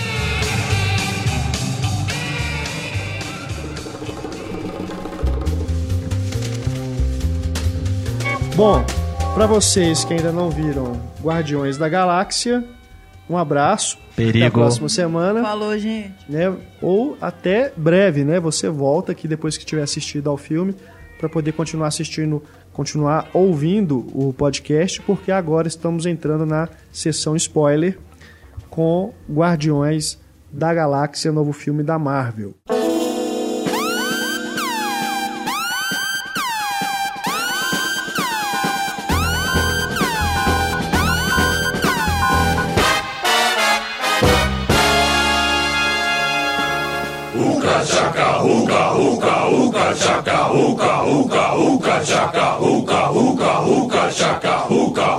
I can't stop this feeling. Guardiões da Galáxia, que é baseado em quadrinhos que eu nunca li, Nem eu lá. eu só fiquei conhecendo a partir do anúncio desse projeto pela Marvel. É, mas acaba que pela, pelo resultado do filme, pela repercussão que ele está tendo, esses Guardiões da Galáxia vão acabar entrando aí pro time principal da Marvel, né? É, vai ser um pouco. com que- Bom, eu não sei se a comparação né, casa muito bem, mas o próprio Homem de Ferro nunca foi um personagem do primeiro escalão, acho- né? Eu acho que cai perfeitamente essa É, foi uma inspiração, inclusive. É, porque o, o Homem de Ferro ele nunca foi assim o personagem mais importante Exatamente. da Marvel e tudo. E ele acabou ganhando uma importância muito grande pelo sucesso dos filmes, né? É. Pela identificação do Robert Downey Jr. pelo personagem, né? Eu- foi exatamente a mesma coisa. Quando o Homem de Ferro estreou, tava todo mundo meio assim, mas né, o que, que faz? Ele vai sair daí, né? Ninguém conhece direito o Homem de Ferro, ele sabe da existência do personagem, diferente dos Guardiões, né? acho que todo mundo cresceu sabendo que existe um Homem de Ferro. Lembra da armadura e tudo, mas não conhecia a história. Então, acho que a maioria das pessoas foi ver o filme também com o pé atrás e acabou gostando bastante porque tem aquele humor, Robert Downey Jr. tá fantástico. Então, é, com os Guardiões, acho que é a mesma coisa. E é até por isso que eu fico meio receoso em dizer. Eu gostei do filme, mas eu fico meio receoso em dizer se é um grande filme. Porque eu fui com expectativa baixa. Então eu não sei se ele excedeu o que eu estava esperando, justamente porque eu não estava esperando nada. Ah, pra mim excedeu tanto que eu digo, sim, pra mim foi um grande filme. Entendeu? É, eu acho que é um, é um filme dentro aí do que a Marvel tem feito. Tá no, no mesmo padrão com o avanço ou, ou com a diferença de usar um humor um pouco mais sarcástico, mais pejorativo, não sei, né? mais é, Autodepreciativo. autodepreciativo. É, eu acho que o mais legal dele é isso, é ele fazer graça com ele mesmo e com as situações, É, né? Já que a gente, né, tá na sessão spoiler, por que não, né? Aquela cena, por exemplo, que eles estão. que eles começam, né, cada um a falar uma coisa e levantar, e no final o Guaxinim, que é o mais engraçado, né, que é o Rocket, vira e fala assim: é, agora nós todos estamos em rodinha, em pé, que coisa ridícula, né? É. Então, essa coisa de ele rir dele mesmo, dele fazer esse tipo de brincadeira, eu acho muito legal e é uma coisa que caiu muito bem pro filme. É. Né? O fato do Chris Pratt, por exemplo, pegar o cara, malhar o cara, né? Puseram o cara fortão e tal, virou um galã de, de filme de ação e tudo, mas aquele cara sempre foi o gordinho engraçado, né, dos filmes. Sim. Então isso ele mantém, né, esse, esse clima, mesmo agora ele tendo, estando sendo vendido como o galã, né, o, o herói do negócio, ele ainda mantém essa coisa engraçada dele. Então eu acho que a escolha dele foi muito acertada. E tendo visto até os outros filmes do James Gunn, né, o, o- aqueles Seres Rastejantes, que não é lá um grande filme, divertido. e, é, é, divertido com aquele, né, com aquele humor negro do. É tentar fazer um filme B com um orçamento grande, né? É, e, e depois com o Super, né, que é um filme muito divertido, triste às vezes, que é o, né, o filme anterior do, do James Gunn anterior a este, que também já tinha uma coisa, né, com super-herói, porque é um, um É, sujeito. esse, eu, esse eu ainda não vi, não, mas parece bem legal. É o Rain Wilson, que também né, é um comediante, normalmente visto em comédias, né? que The Office. Ele se vê numa situação da vida que ele tá desiludido, que ele não tem, né? A esposa deixa ele, o emprego dele não tem futuro, aquela coisa horrorosa. E aí ele vê uma coisa na televisão que traz, dá aquele clique nele e ele resolve ser um super-herói. Tragicômico. Assim. É, tragicômico, né? Porque tem horas que você fica com pena do cara, tem horas que você ri daquela situação, do exagero da situação. E aí agora colocaram né, um super time nas mãos desse diretor, deram bastante dinheiro pra ele, deram. E eu acho que uma das Ele coisas. escreveu o roteiro também? Escreveu o roteiro também. Você sabe Ah, que ele escreveu os Scooby-Doo, né? Desculpa ele por isso, né? Escreveu O Madrugada dos Mortos também, né? Também. do Zack Aí, Snyder. aí já é legal. Ele, ele escreve o roteiro com uma certa Nicole Perman, que é estreante. A primeira mulher que trabalha num filme da Marvel, que assina um roteiro da Marvel. Ah, é? É. Ó, Bacana. bacana. E que pelo MDB vai fazer o filme da Viúva Negra. É, né? já tá lá, já tá lá colocado. E eu acho bacana também o envolvimento da dupla de quadrinistas, o Dan Abnett e o Andy Lanning, que são os responsáveis por terem dado uma repaginada no, nos Guardiões da Galáxia. Porque Você os- conhecia os quadrinhos? eu tinha uma noção, só que não eram os personagens que eu conhecia. Ah, tá. Porque o que, que acontece? Já, a- o- esse time, o- né, assim como os Vingadores, assim como né, Tropa Alpha, X-Men, etc., esses times de, de heróis dos quadrinhos, eles não costumam ter a mesma formação por muito tempo. Né? Às vezes um personagem se mantém, outro troca, e depois vai e volta, ou qualquer coisa assim. Então, eu acho que, por exemplo, os Vingadores, em determinado momento, até o Homem-Aranha já foi Vingador. É. Então, nessa, nesse time dos Guardiões da Galáxia, a gente já teve algumas formações. Eu já cheguei a ler alguma coisa no, no meio de uma. Era muito comum naquelas revistinhas que eram chamadas de formatinho, Sim, sim. de vir uma história de um outro super-herói no meio daquela que você comprou. Então você comprava uma revista, por exemplo, né, do Homem-Aranha e vinha uma história do Justiceiro no meio. Então já aconteceu de eu ter visto né, a historinha do- dos Guardiões da Galáxia, mas eu não lembrava direito e não era bem os personagens É que eu quase que conhecia. acontece agora com o filme, né? Ele tá no meio É. da série dos Vingadores, né? É, e o mais interessante é que eles não se preocuparam, né? Eu acho que até algum fã chita aí deve ter achado ruim.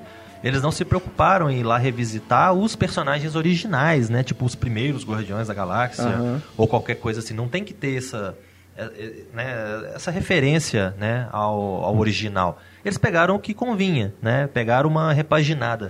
2007 para 2008 ali, esses personagens ganharam uma nova vida nos quadrinhos e é essa versão que chega no cinema.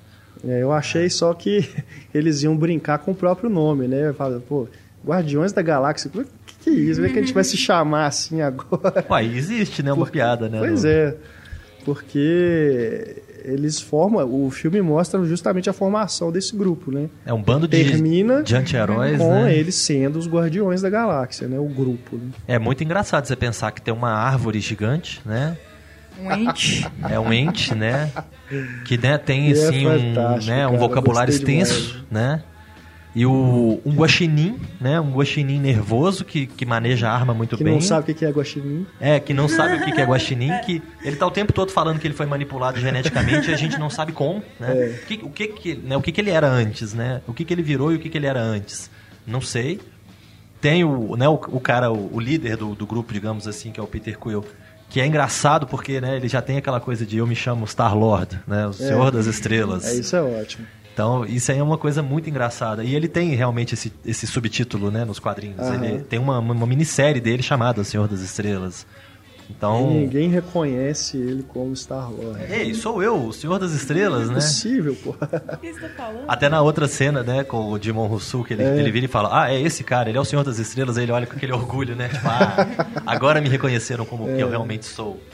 E ele é, ele é importante porque ele é o, a nossa identificação no filme, né? Ele, ele é, é o humano, né? A gente se identifica com ele ali no meio dos alienígenas, né? Ele é o laço ali que vai unir o espectador com aquele mundo e é todo. É fantástico a trilha sonora, a forma como ela foi incorporada, que é só através do fone dele é. ou quando toca a música mesmo. É muito vintage isso, assim, a, a todas as é. músicas, né? Tipo, até os anos 80, assim. E traz uma coisa mais emocional pro filme, né? Porque a uhum. música é a ligação do herói com a mãe, né? Então, é. logo no começo do filme você a já vê. Pregressa, é, você já vê a situação da mãe, você vê o, o drama pelo qual ele tá passando. E ele não tem condição muito de desenvolver aquilo, né? Como pessoa.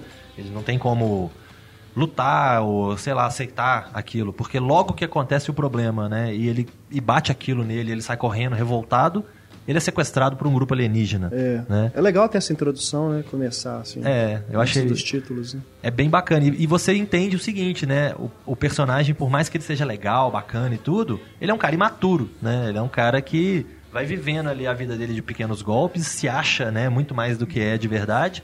E você explica, né, por que, que ele é isso? Porque, pô, a vida dele foi interrompida, né? A infância é. dele foi interrompida. E eu achei muito interessante também que, num determinado momento com a mãe, ali no comecinho do filme, a mãe fala alguma coisa que dá a entender que o pai dele vai voltar para buscá-lo. Logo quando ela tá, né, ela tá se despedindo, é. falando, eu estou indo, é, eu fiquei né? curioso em relação isso. É, é um negócio do filme, né? Que história em quadrinho não, não trata disso. É, eu não sei, eu não conheço a história em quadrinho pelo a fundo. Eu, pelo que eu vi, não tem nada disso, do pai do, do, do Star-Lord, é, ser alguém importante do é. universo Marvel. Mas o filme parece que o Michael Hooker até fala, ah, ele é um babaca, né? Não sei se é. tem que ver quem que é esse ou cara. Vai ou, é, ou eles vão explorar isso na continuação é, com um personagem novo, ou então já apareceu e a gente não sabe, né? É, eu fiquei pensando que ia ser uma coisa meio Piratas do Caribe, né? Eles vão chamar um, um ator é conhecido, do... alguma coisa assim, pra ser o pai dele depois. Às vezes né? ele é filho do Odin também.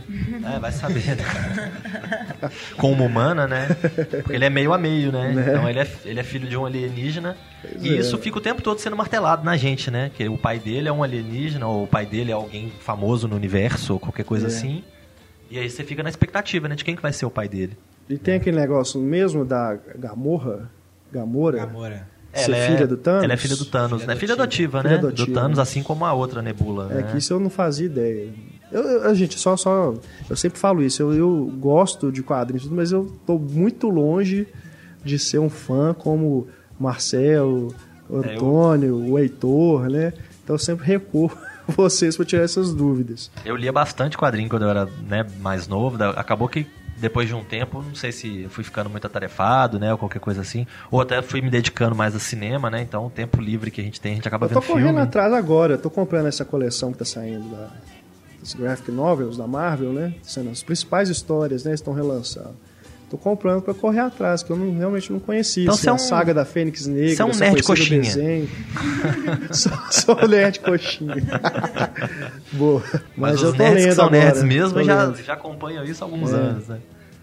É, mas realmente, o Guardiões da Galáxia, eu acho que um, um ponto positivo dele é exatamente não ser conhecido da, da maioria das pessoas. James Gunn comparou o Vingadores com os Beatles e o Guardiões com os Rolling Stones. Nossa. É, eu não acho que seja uma. Talvez mais um b-side maior. Né? Boa, gostei. É, eu acho que os, né, os, os Rolling Stones são infinitamente mais famosos. É, que, né? Teria que ser o Radiohead, talvez. Não, mas eu, eu Menos, gostei, eu gostei mais dos Guardiões do que dos Vingadores. Eu gosto dos Vingadores, do filme. É, eu diria que os Guardiões Mas da eu Galáxia gostei seriam mais mais, dos Guardiões. sei lá, um Sex Pistols, né? Sex uma coisa mais suja e menos, menos mainstream, né? É, Menos- não, nem, nem essa questão, não. Acho que até assim, o, o- Eu não acho que seja um filme de forma alguma obscuro. Não, não é. Ele, Os ele- personagens ele, vai eram... pra dialogar com o grande público mesmo, Sim, né? é, é quase infantil em alguns É. momentos. O Groot dançando no final. o Groot Não, é o muito Groot, bom, a né? interação do Groot com, com o Rock me lembrou muito o Chewbacca, né? Porque É, o. Chewbacca é mais inteligente do que o Groot, mas ele também é uma figura esguia, né? Esquisita, diferente. Ele é o Han Solo. O, Rocket é o Han Solo. É, é, o- é, não sei. O, Eles servem tanto como Han Solo e Chewbacca, como C-3PO e É, e R2-D2. R2. Timão é. e Pumba, não? Talvez. É, tem, eu acho assim, tem muita. Eu, essa questão de ser ou não ser uma aposta arriscada da Marvel também é uma coisa que eu, né, eu, eu, eu até troquei algumas ideias com um amigo meu que é crítico da- né, de, de cinema de longe. E eu acho que é uma coisa que muita gente se preocupou, né? Que muitas críticas que eu vi falavam que seria uma aposta arriscada da Marvel, ou se não seria, ou qualquer coisa assim. Eu acho que os outros personagens que a Marvel lidou eram mais conhecidos, mesmo quando às vezes não era um personagem de primeiro escalão, como o caso do, do Homem de Ferro ou o próprio Thor também, que a gente citou, acabaram trazendo atores importantes, né? Então no Thor, por exemplo, o Chris Hemsworth era um, praticamente um desconhecido, mas você tinha Natalie Portman e Anthony Hopkins, né? Ganhadores de Oscar, para poder tentar trazer a atenção do público. Então era uma aposta arriscada, mas eles já colocavam alguns elementos mais fáceis para tentar né, garantir um pouquinho aquela aposta. No caso dos Guardiões da Galáxia, eles fogem daquela proposta. Tudo bem que né, isso já foi um pouco abandonado, que é aquela proposta de tentar manter o pé no chão, né? Porque por mais que você pense assim, ah, Homem de Ferro é uma coisa louca. Sim, mas eles tentam criar uma, uma situação para que você acredite naquilo. É, você compra sim. a ideia, né? Sim. Então, por mais Eles que seja uma coisa, realistas, por né? mais que seja uma coisa louca, você acredita não, o cara é inteligentíssimo e tem muito dinheiro, ele consegue montar aquela armadura, né? Então, as coisas vão sendo construídas. O Capitão América é uma coisa louca, o cara foi congelado, ele é um super soldado e tal. Mas você tem um contexto, você tem uma pesquisa sendo desenvolvida científica e tal. Então você acaba mantendo um pouquinho. O segundo Capitão América é um filme de espionagem. Então é um É. filme que mantém mais os pés no chão, né? Tem uma coisa mais dark e tudo. Então esse filme eu acho sim que ele foi uma, uma coisa. Não sei se arriscado seria a melhor palavra, mas fora do comum da Marvel É. porque ele leva a ação pro espaço, né? Toda pro espaço. Ele tem uma, né? Tenta ter uma cara ali de, de um pouco de Star Wars, alguma coisa assim. Então isso já é uma coisa interessante. Ele tem personagens obscuros. Ele não tem um ator famoso no elenco que vai chamar a atenção do grande público ou qualquer coisa assim. Ele tem, né, músicas dos anos 70 na trilha sonora que são fantásticas, que casam muito bem com, com o filme. Mas não é nada que seja um sucesso hoje ou que vai atrair a garotada ou qualquer coisa assim. Então eu acho que é uma série de elementos que são sim um pouco arriscados, mas que juntos funcionam muito bem. E eu acho que o mérito principal aí é do, do James Gunn, né? Que é o, além de, de ser o diretor, é o roteirista também. É. Junto com, com, com os outros três. E cê- você vê, né, para quem já assistiu os outros filmes dele, você vê o tipo de humor dele, né? Sim, sim. Nos, nos próprios filmes do Scooby-Doo, né? Por pior que sejam, né? Que, sei lá se alguém aí gosta, né? Mas o por- desenho eu gostava. é, Ah, do eu desenho não- ok. Eu, eu não sei dizer, cara, porque eu, eu, eu não fiz questão nenhuma de rever esses filmes. Eu- É, Então, assim, pra comparar agora, lembrar e comparar com o que ele fez agora, eu acho, pra mim, pelo menos, é muito difícil. Eu não, nem, nem lembro, cara, do que que é. Eu lembro que o Scooby-Doo era muito ruim. é, eu, eu acho assim. Eu não lembro, assim, se tinha esse humor, alguma coisa assim. denuncia você às vezes em algum momento, porque ele, ele, ele devia ter em mente assim: eu estou fazendo uma coisa para família, né, para todo mundo, para os filhos, para os pais, etc. Então eu não posso pegar pesado e tal. Mas de vez em quando você vê assim um, um toquezinho do É. humor dele, alguma coisa Não, no e meio. longe né? de mim também condenar o cara por ter feito Scooby-Doo. É. Porque tipo, o J.J. Abrams fez Armagedon no começo da carreira dele. Ele escreveu Armagedon. Escreveu um roteiro de Superman que não foi produzido. Graças a Deus não foi produzido, que era uma tragédia, né? É. colocava o Lex Luthor como kryptoniano, umas coisas assim. Nossa. Então, o cara tá começando a carreira, ele vai aceitando esses grandes, fazendo esses grandes filmes, né? Porque Scooby-Doo, na época, ele foi uma superprodução e tal. O cara tá começando, ele aceita fazer isso, e aí ele tem todo jeito de errar, né? É, e se ele hoje consegue fazer um filme, digamos, autoral, É. né, desse tamanho, dessa grandeza, é porque ele começou de algum lugar e Não, ele pavimentou é. o caminho dele, É, né? ele não foi trabalhar com Adam Sandler. É, exato. Ele não continuou fazendo esses Não filmes tem o Rob Schneider no filme. ruins, é. Eles, eles conseguiu se consolidar depois, né? E parabéns pra ele, conseguiu fazer realmente um filme bem bacana agora com os Guardiões. Mas é, eu tava falando, né, no, no, no começo da comparação que a gente fez com Homem de Ferro, eu acho que ele também supera não só Homem de Ferro, mas também é, alguns outros filmes da Marvel nessa questão do humor, mas também porque ele tem um vilão que é realmente uma ameaça, tem um clímax que é realmente um clímax, né? E até o lado emotivo que ele constrói, eu acho que funciona muito mais do que qualquer outro filme da Marvel. É, o- eu, Através do Groot, né? Ele constrói realmente uma coisa ali dele, dele unir, né, o, o grupo e tudo, daquele sentimento da amizade, né? A forma como, ele vai levando isso, que é a, a mensagem, né, do filme, A própria fala do Groot é é, interessante, legal, cara, né? é Porque bacana. Você passa o filme inteiro ouvindo I am Groot, pra no final ele falar We are Groot. É, né? é, é muito legal, aquilo é bonito, é bonito. eu acho. Acho que eles construíram de uma forma que não ficou piegas. É, realmente nesse, nessa questão é muito boa. Eu não acho que supera outros filmes da Marvel, como Capitão América 2 e Vingadores, por exemplo. Mas muita gente acha que supera, tá achando realmente que é o melhor filme da Marvel. E realmente Não, é muito melhor bom. Não, mas... É, vai, É, eu vi vai muita, gente- é, eu questão vi muita gente pessoal, falando que é né? melhor, é. Agora, É, é eu não, não gostei muito do vilão. Eu achei que ele foi bem pouco desenvolvido, assim. Deram pouca atenção pra ele. Não O gostei É, muito. Ronan, o acusador. O É, ele, ele tem um problema com aquele povo daquele planeta, né? Que não é bem É claro. porque o foco é a, interação, né? Dos, dos cinco principais ali. É, você É. diz assim, no questão de trabalhar o vilão pra ele Trabalhar ser um o vilão, personagem mais interessante, né? Eu concordo. Eu, digo assim, ele é um vilão melhor porque ele realmente é ameaçador a partir do momento que ele cons- consegue a joia do infinito, né? Que aí ele realmente se torna alguém a, a ser temido porque ele vai destruir tudo. Né? Até É. então ele era um cara foda e tudo, que já tinha matado um monte de gente, destruído, não sei. A família do Pois é. Drax, né? O, des- o destruidor, sei lá. Destruidor. É, Mas destruidor. depois que ele consegue a, a joia lá, ele realmente se torna um quase indestrutível, né? É, eu acho que a, a Diferente, sensação... por exemplo, só completando, do vilão do, do- de qualquer Homem de Ferro. São vilões ridículos. Os três filmes são pro Robert Downey Jr. fazer o, o showzinho dele. né? É, o Jeff Bridges de lata foi uma coisa meio... Não, do primeiro mano, filme, mandarim, então, eu acho que eles vão até melhorando ao longo dos filmes, mas o primeiro, então, é ridículo. Não tem vilão aquele filme. É, o. Eu acho que a sensação que eu fiquei no final do Guardiões da Galáxia, parando pra pensar a respeito, foi que eles devem ter dado uma- um foco, uma atenção muito grande no desenvolvimento do grupo, né? Pra gente comprar aquela ideia, pra gente ficar do lado deles e querer ver mais aventuras daquele grupo, que eu acho que é a sensação, pelo menos, que eu tive, de que eu quero ver mais, É. mais Já histórias. até né? anunciam, né, no final. É, já. É, Eles igual, igual. James Bond, né? Eles vão, vão voltar. E a outra sensação que eu tive também é de já tentar indicar algumas possibilidades futuras, Isso. né? Do universo Marvel. Então, o papel do Thanos é mais forte, né? Achei maior. muito legal. O Thanos, A cena com o Thanos. né? Ele é uma figura bacana. ameaçadora, né? Ele é ameaçador até pro vilão do filme, que é o Ronan, né?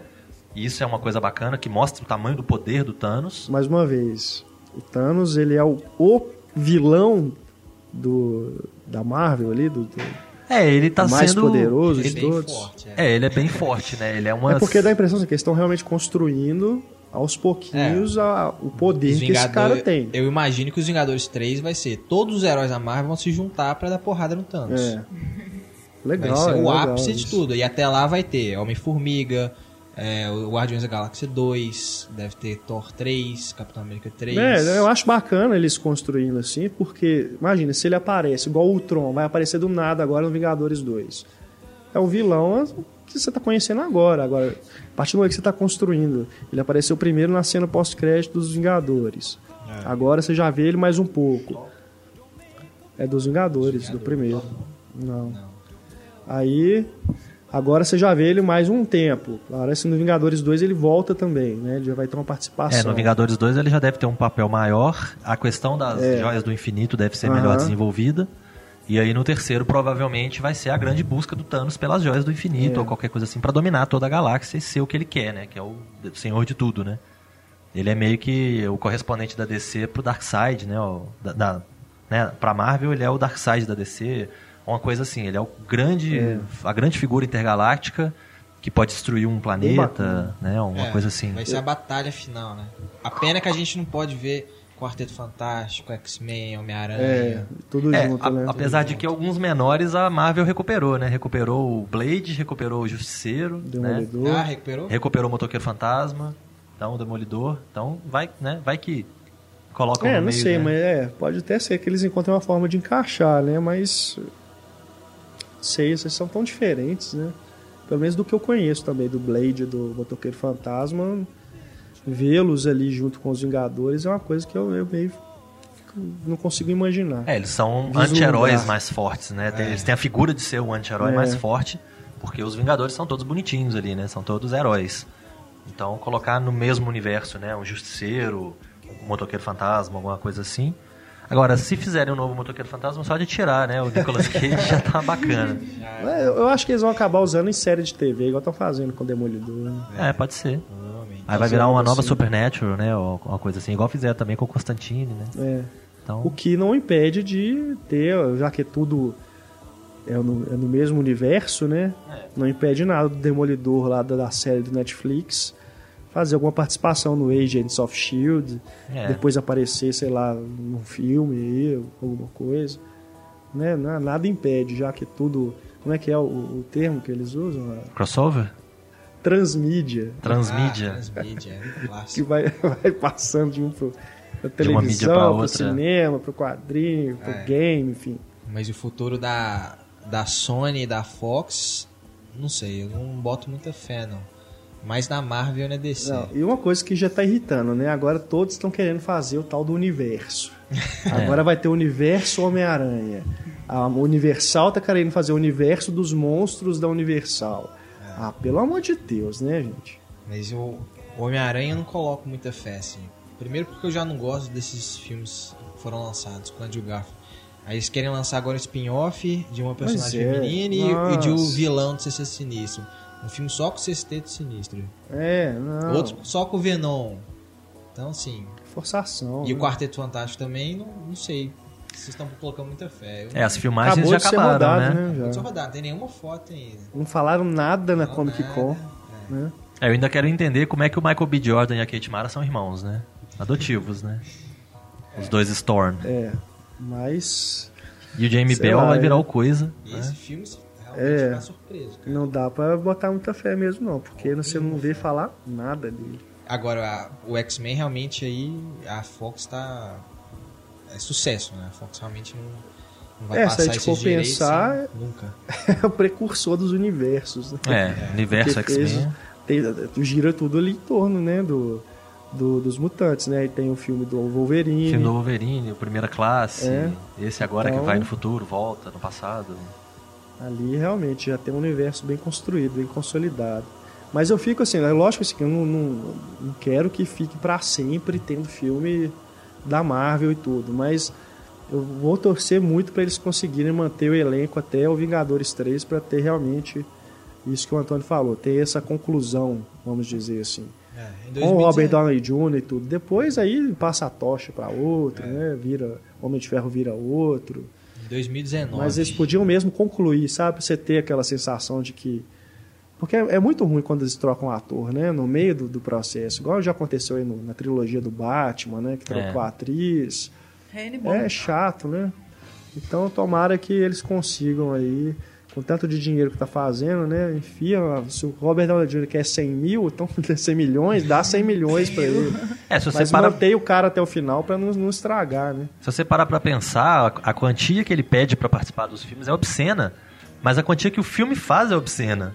Não, é Então- praticamente um crowdfunding do- dos fãs, é pra fazer o próximo Vingadores aí, ó. O povo tá botando dinheiro, gente. Dá o dinheiro pro cara ficar. Ah, eu, eu torço pro próximo Guardiões da Galáxia ser tão bom quanto esse, né? Ser tão É. divertido e tão bem amarrado quanto esse. E ter essa coisa do humor que não se leva a sério, que né, se coloca como uma coisa que tem situações ridículas. E eu quero ver como que eles vão fazer pra encaixar tudo isso num filme, né? Porque provavelmente o Vingadores vai ser o que o Batman e Superman tá sendo, né? Tipo, vamos juntar a galera toda ali dentro.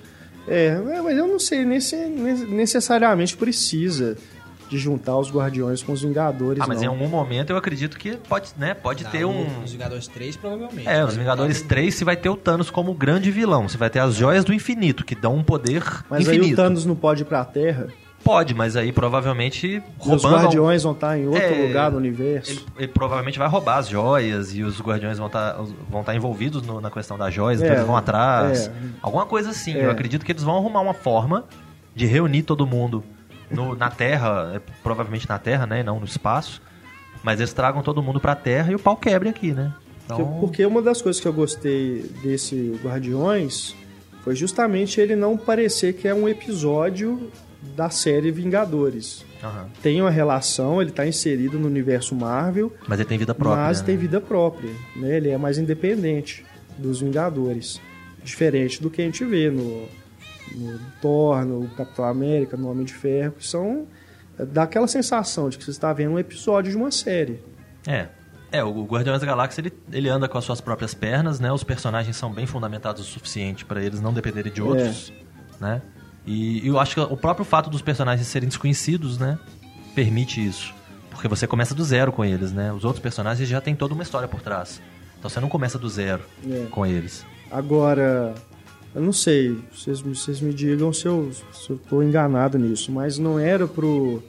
Não que ele precisava falar isso no filme, mas o Star-Lord, ele deve ter conhecimento da existência do Capitão América, né?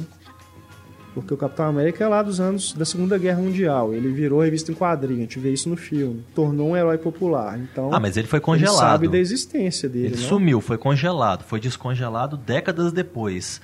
O Saiu de Star-Lord ali, moda, o- né? o Peter Quill, quando ele é sequestrado, ali, se eu não me engano, é 88. Aí já ele é- ninguém falava de Capitão América. É, o mais. Capitão América era um personagem de história em quadrinho. Então não tinha né, nenhuma É. necessidade dele aparecer na história. Né? Então não, não vejo que, que realmente tinha essa necessidade, não.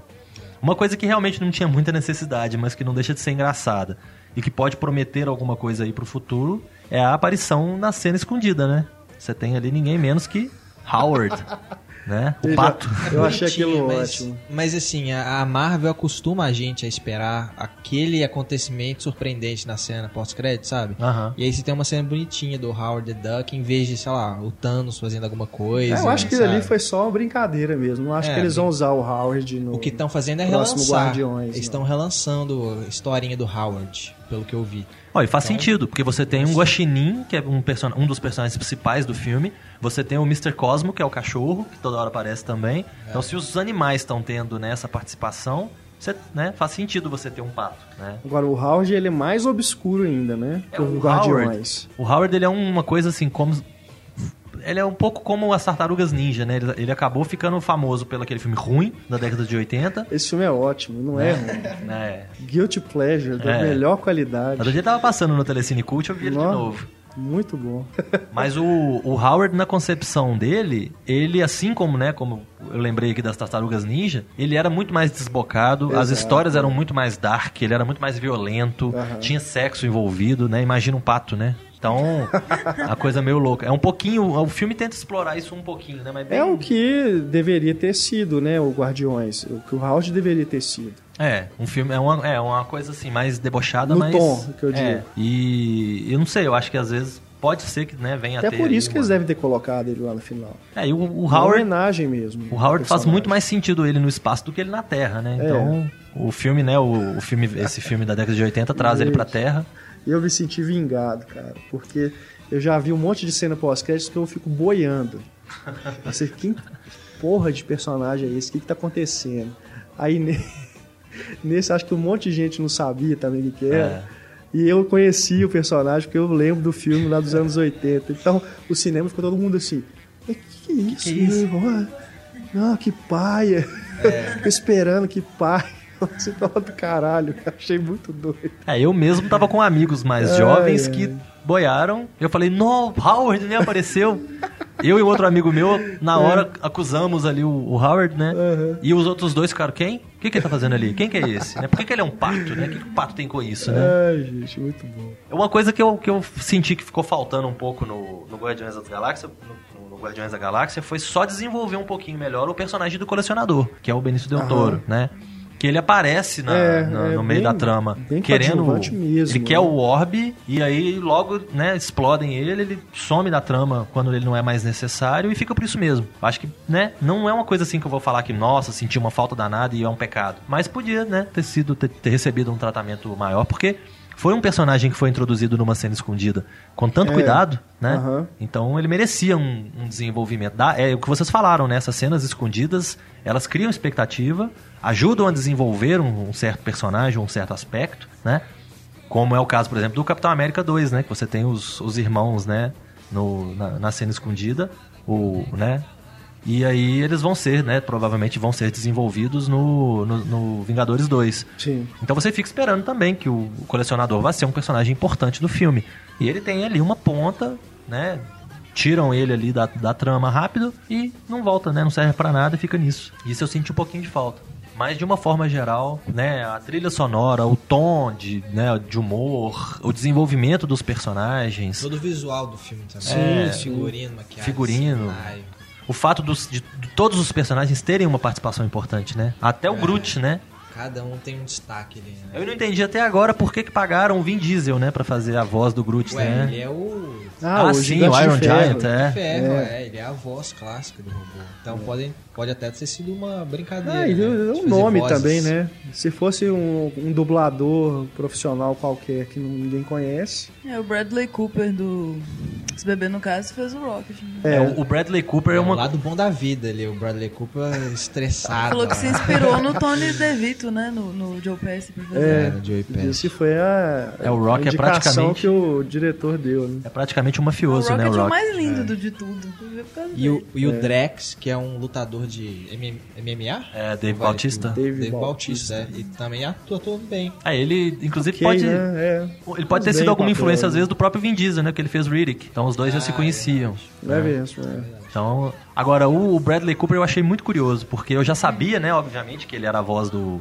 Do, do, do Rocket e eu fiquei o tempo todo olhando para aquele guaxinim falando, nervoso daquele jeito, e eu falando assim: gente, essa voz é mesmo a voz do Bradley Cooper. Eu, É, eu, eu ele não. some ali, né? Ele É, eu consegue fazer um trabalho legal Eu mesmo. não consegui ligar uma coisa na outra. Eu não vi o Bradley Cooper ali no, É. no, no, no Guaxinim. Eu achei isso muito legal. Uma vez ou outra, assim, que você reconhece a voz, né? Mas, mesmo assim, que, é, de uma forma ele geral. some ali dentro mesmo. Isso, é- isso é bacana. É, o, o próprio Lee Pace também, que faz o Ronan, o acusador, ele tá tão carregado ali de, É. de figurino, de maquiagem, que você não nota, né? Ele ali. O próprio Josh Brolin como Thanos, né? É, também é outro que some ali, né? Porque eu não sei, o, o Thanos ali, ele não é o Josh Brolin, né? Ele é só a voz, né? É só a voz, é. Não tem. Não tá maquiado ali. Não, não, ali é tudo digital, É tudo né? Acho que é só- É. ele participou de captura de movimento. É, mas aí ele é, ele é, né? A cara dele ganha um. Captura de movimento, ele sentou na cadeira. Deu uma risadinha. Pronto, capturaram. Não vamos precisar do Andy Serkis, não, né? até porque anunciaram ele bem depois. Acredito que já tava até finalizado o filme. É, ele só chega e dá o toque, né? Agora, o Bradley Cooper realmente me chamou a atenção. Talvez pro, pros Vingadores 2, né? Pros próximos filmes, aí realmente ele vai fazer um ele trabalho. vai ter um papel importante, né? de... Mas eu, eu fiquei na dúvida se ele realmente eles, se eles usaram a fisionomia dele pra criar o Thanos, mas acho que não. É, uma tecnologia que tinha sido usada também no Surfista Prateado, né? Daquele Aham. filme ruim do Quarteto Fantástico 2, né? É. Mas não foi o caso aqui. E o, o Lee Pace, ele me surpreendeu também, porque eu fiquei esperando, né? Ele, ele, a cara dele ficou famosa, né? Porque eu lembro dele de Pushing Daisies, da série de televisão que ele fazia, que era muito legal. Eu lembro dele como, agora no Hobbit, né? Ele é um É, dos elfos. a minha referência dele é o Hobbit. Ele Ele tá já no. não é uma referência boa. Ele é um, um dos babacas, dos políticos babacas lá do Lincoln. Então Ah, eu lembro tá. da cara dele em vários momentos, né? E ali no filme ele realmente não me lembrou nada. Ele me lembrou um pouquinho o que pode ser o Apocalipse no novo filme do, dos X-Men, né? É. Que naquela cena final dos X-Men É. que mostra ele brincando com as coisas lá na, com as pirâmides do, do Egito. A, a um, me lembrou um pouquinho, né, a fisionomia dele. Mas ele realmente ficou escondido ali no meio da, da maquiagem. Que a atriz é aquela que faz a filha do.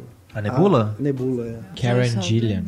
Ela fez. Essa também o que ela fez? Ela fez alguma Totalmente coisa. diferente. Ela fez alguma coisa. É, Você não reconhece, cabeça. né? É, ela é Raspou a ruiva, cabeça, né? raspou a cabeça. Tem John C. Reilly também. Aquela ali, ela é uma típica personagem de Star Wars, né? Aquelas vilãs Sith, né? É, o, o, o Antônio citou o John C. Reilly, eu acho que é uma coisa muito bacana também, de eles terem colocado algumas pequenas participações especiais, né? Tem a Glenn Close, por exemplo. O, o James Gunn também, o diretor. Ele sempre trabalha com um grupinho de amigos, né? Que É. ele tem. Então o avô no começo, né? É o aquele Greg Henry, Isso. que é o cara com quem ele sempre trabalha. Tem que um- tem ele Não, no Super, tem ele no, no Seres Seres, Rastejantes. Falaram que tem uma participação do Na- Nathan Fillion. Tem. Eu não vi, não. É mesmo, Não, nesse filme? É, Nesse diz filme. que tem. Não, A- acho que ele é tipo, fica lá atrás, é algum alienígena. Só que eu não vi, não. É, ele, não. ele faz um papel impor- importante, digamos assim, no Super, que é o filme anterior, né, do, do James Gunn, e nos Seres, Nos Seres nos Seres Rastejantes. Rastejantes também. Mas no Guardião da Galáxia eu não, não reparei Acho nele, é, não. é bem pequenininho mesmo. Tem o irmão dele. Tem o Shangan, né, que é o irmão dele, que tá sempre no, com personagem coadjuvante. Que Que é o fez o- Bradley, o... O Rocket. Rocket, é. É, ele Na- fez o na Rocket na filmagem, filmagem, ele fez o mas ele tem um personagem também, que é um É. alguém lá, acho que é da guarda. Michael Hooker, ele é o ajudante do... O ajudante do Michael Hooker, é, né? O segundo. O azul lá. É, ele- eu achei bacana essa questão do, do elenco também, né? De você ter essas, essas figuras coadjuvantes pra ajudar, né? O John C. Reilly, faz, o que, que ele tá fazendo ali, né, gente? É uma coisa... Você olha e fala, não, não é possível, o que que, né? E tem Stan Lee. que Falou que É. Stan ter participação especial. Tá lá. Ai, Nos gente, créditos é também tem bom. uma brincadeira muito boa, que me lembrou Ah, que é. já fizeram isso nos Simpsons. Nenhum Guaxinim ou Andy foi machucado durante a realização desse filme. Ah, eu me lembrava dessa... Tem, tem mais um, né, pra esse ano, que é o Big Hero 6, que é da Marvel também, né? É baseado em personagens da Marvel. Isso, é uma, é. uma animação da Disney. Da, né? a Disney, a animação da Disney. é. Que, pelo que eu vi, é, nos quadrinhos, o, inclusive o Silver Samurai fazia parte desse grupo. Não sei nada desse grupo. Fez, ou pelo menos fez parte em algum momento. É, esses realmente eu tô por fora. Mas eu, eu também não faço ideia. Mas pelo que eu tô vendo aí de divulgação, é o robô, no robô que eles estão focando, né? É, o robô vai ser tipo o Groot. né? É, Tipo um Olaf crescido. é. Só uma curiosidade, o, o Antônio citou essa menina que faz a Nebula, é Karen Gillan, né? É. Ela é a atriz principal do filme que a gente comentou no, no último podcast, que é O Espelho. Ela é a Ah, irmã. ela? Ela é a menina Ah, do- daquele filme de terror. bem que eu reconheço. Mentira. Nossa, eu não fazia ideia. É, depois que eu fui ver o cast do, do filme, que eu fiquei, quem que é essa menina, né? O que, que ela já fez? E aí que eu vi que, É a me- é a mesma. depois que você parar pra pensar, é você fala, é, mesmo. realmente tem alguma similaridade, mas na hora, É o olho, assim, É. o queixo. mas na hora realmente não faz a olhar. menor diferença. É verdade. Bom, vambora, né? Os Guardiões da Galáxia estão aí Só 2015 agora, infelizmente. em 2015. E é exatamente por isso que eu vou de novo ao cinema ver o Guardiões da Galáxia. Tá certo. Marcelo, muito obrigado pela presença. Já tem texto lá no Pipoqueiro do Guardiões. Guardiões da Galáxia tá lá com o meu fiel escudeiro Rodrigo Piolho, que foi aí. comigo no cinema ver o filme. A gente comentou muita coisa e ele escreveu o texto lá. Dos outros filmes que a gente comentou também, já tem bastante coisa lá disponível. O, o Sem Evidências, inclusive, já tá um pouquinho pra trás, mas tá lá também. O pessoal pode dar uma, uma olhada. Essa semana, o, o me- melhor lance, né? A gente sempre confunde o título desse filme, né? Melhor oferta, offer. o melhor lance, alguma coisa assim.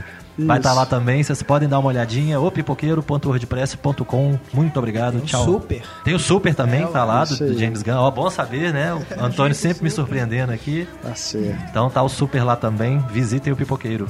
Isso aí. E aí no Cinema em Cena tem a crítica do Pablo sobre Guardiões da Galáxia também. Stefânia, muito obrigado pela presença. Antônio, valeu. Valeu. A vocês que nos escutam fielmente todas as semanas, muito obrigado pela audiência. Deixo aqui o nosso abraço e o nosso e-mail para contato mais uma vez, cinema@cinemicena.com.br. Até mais, tchau.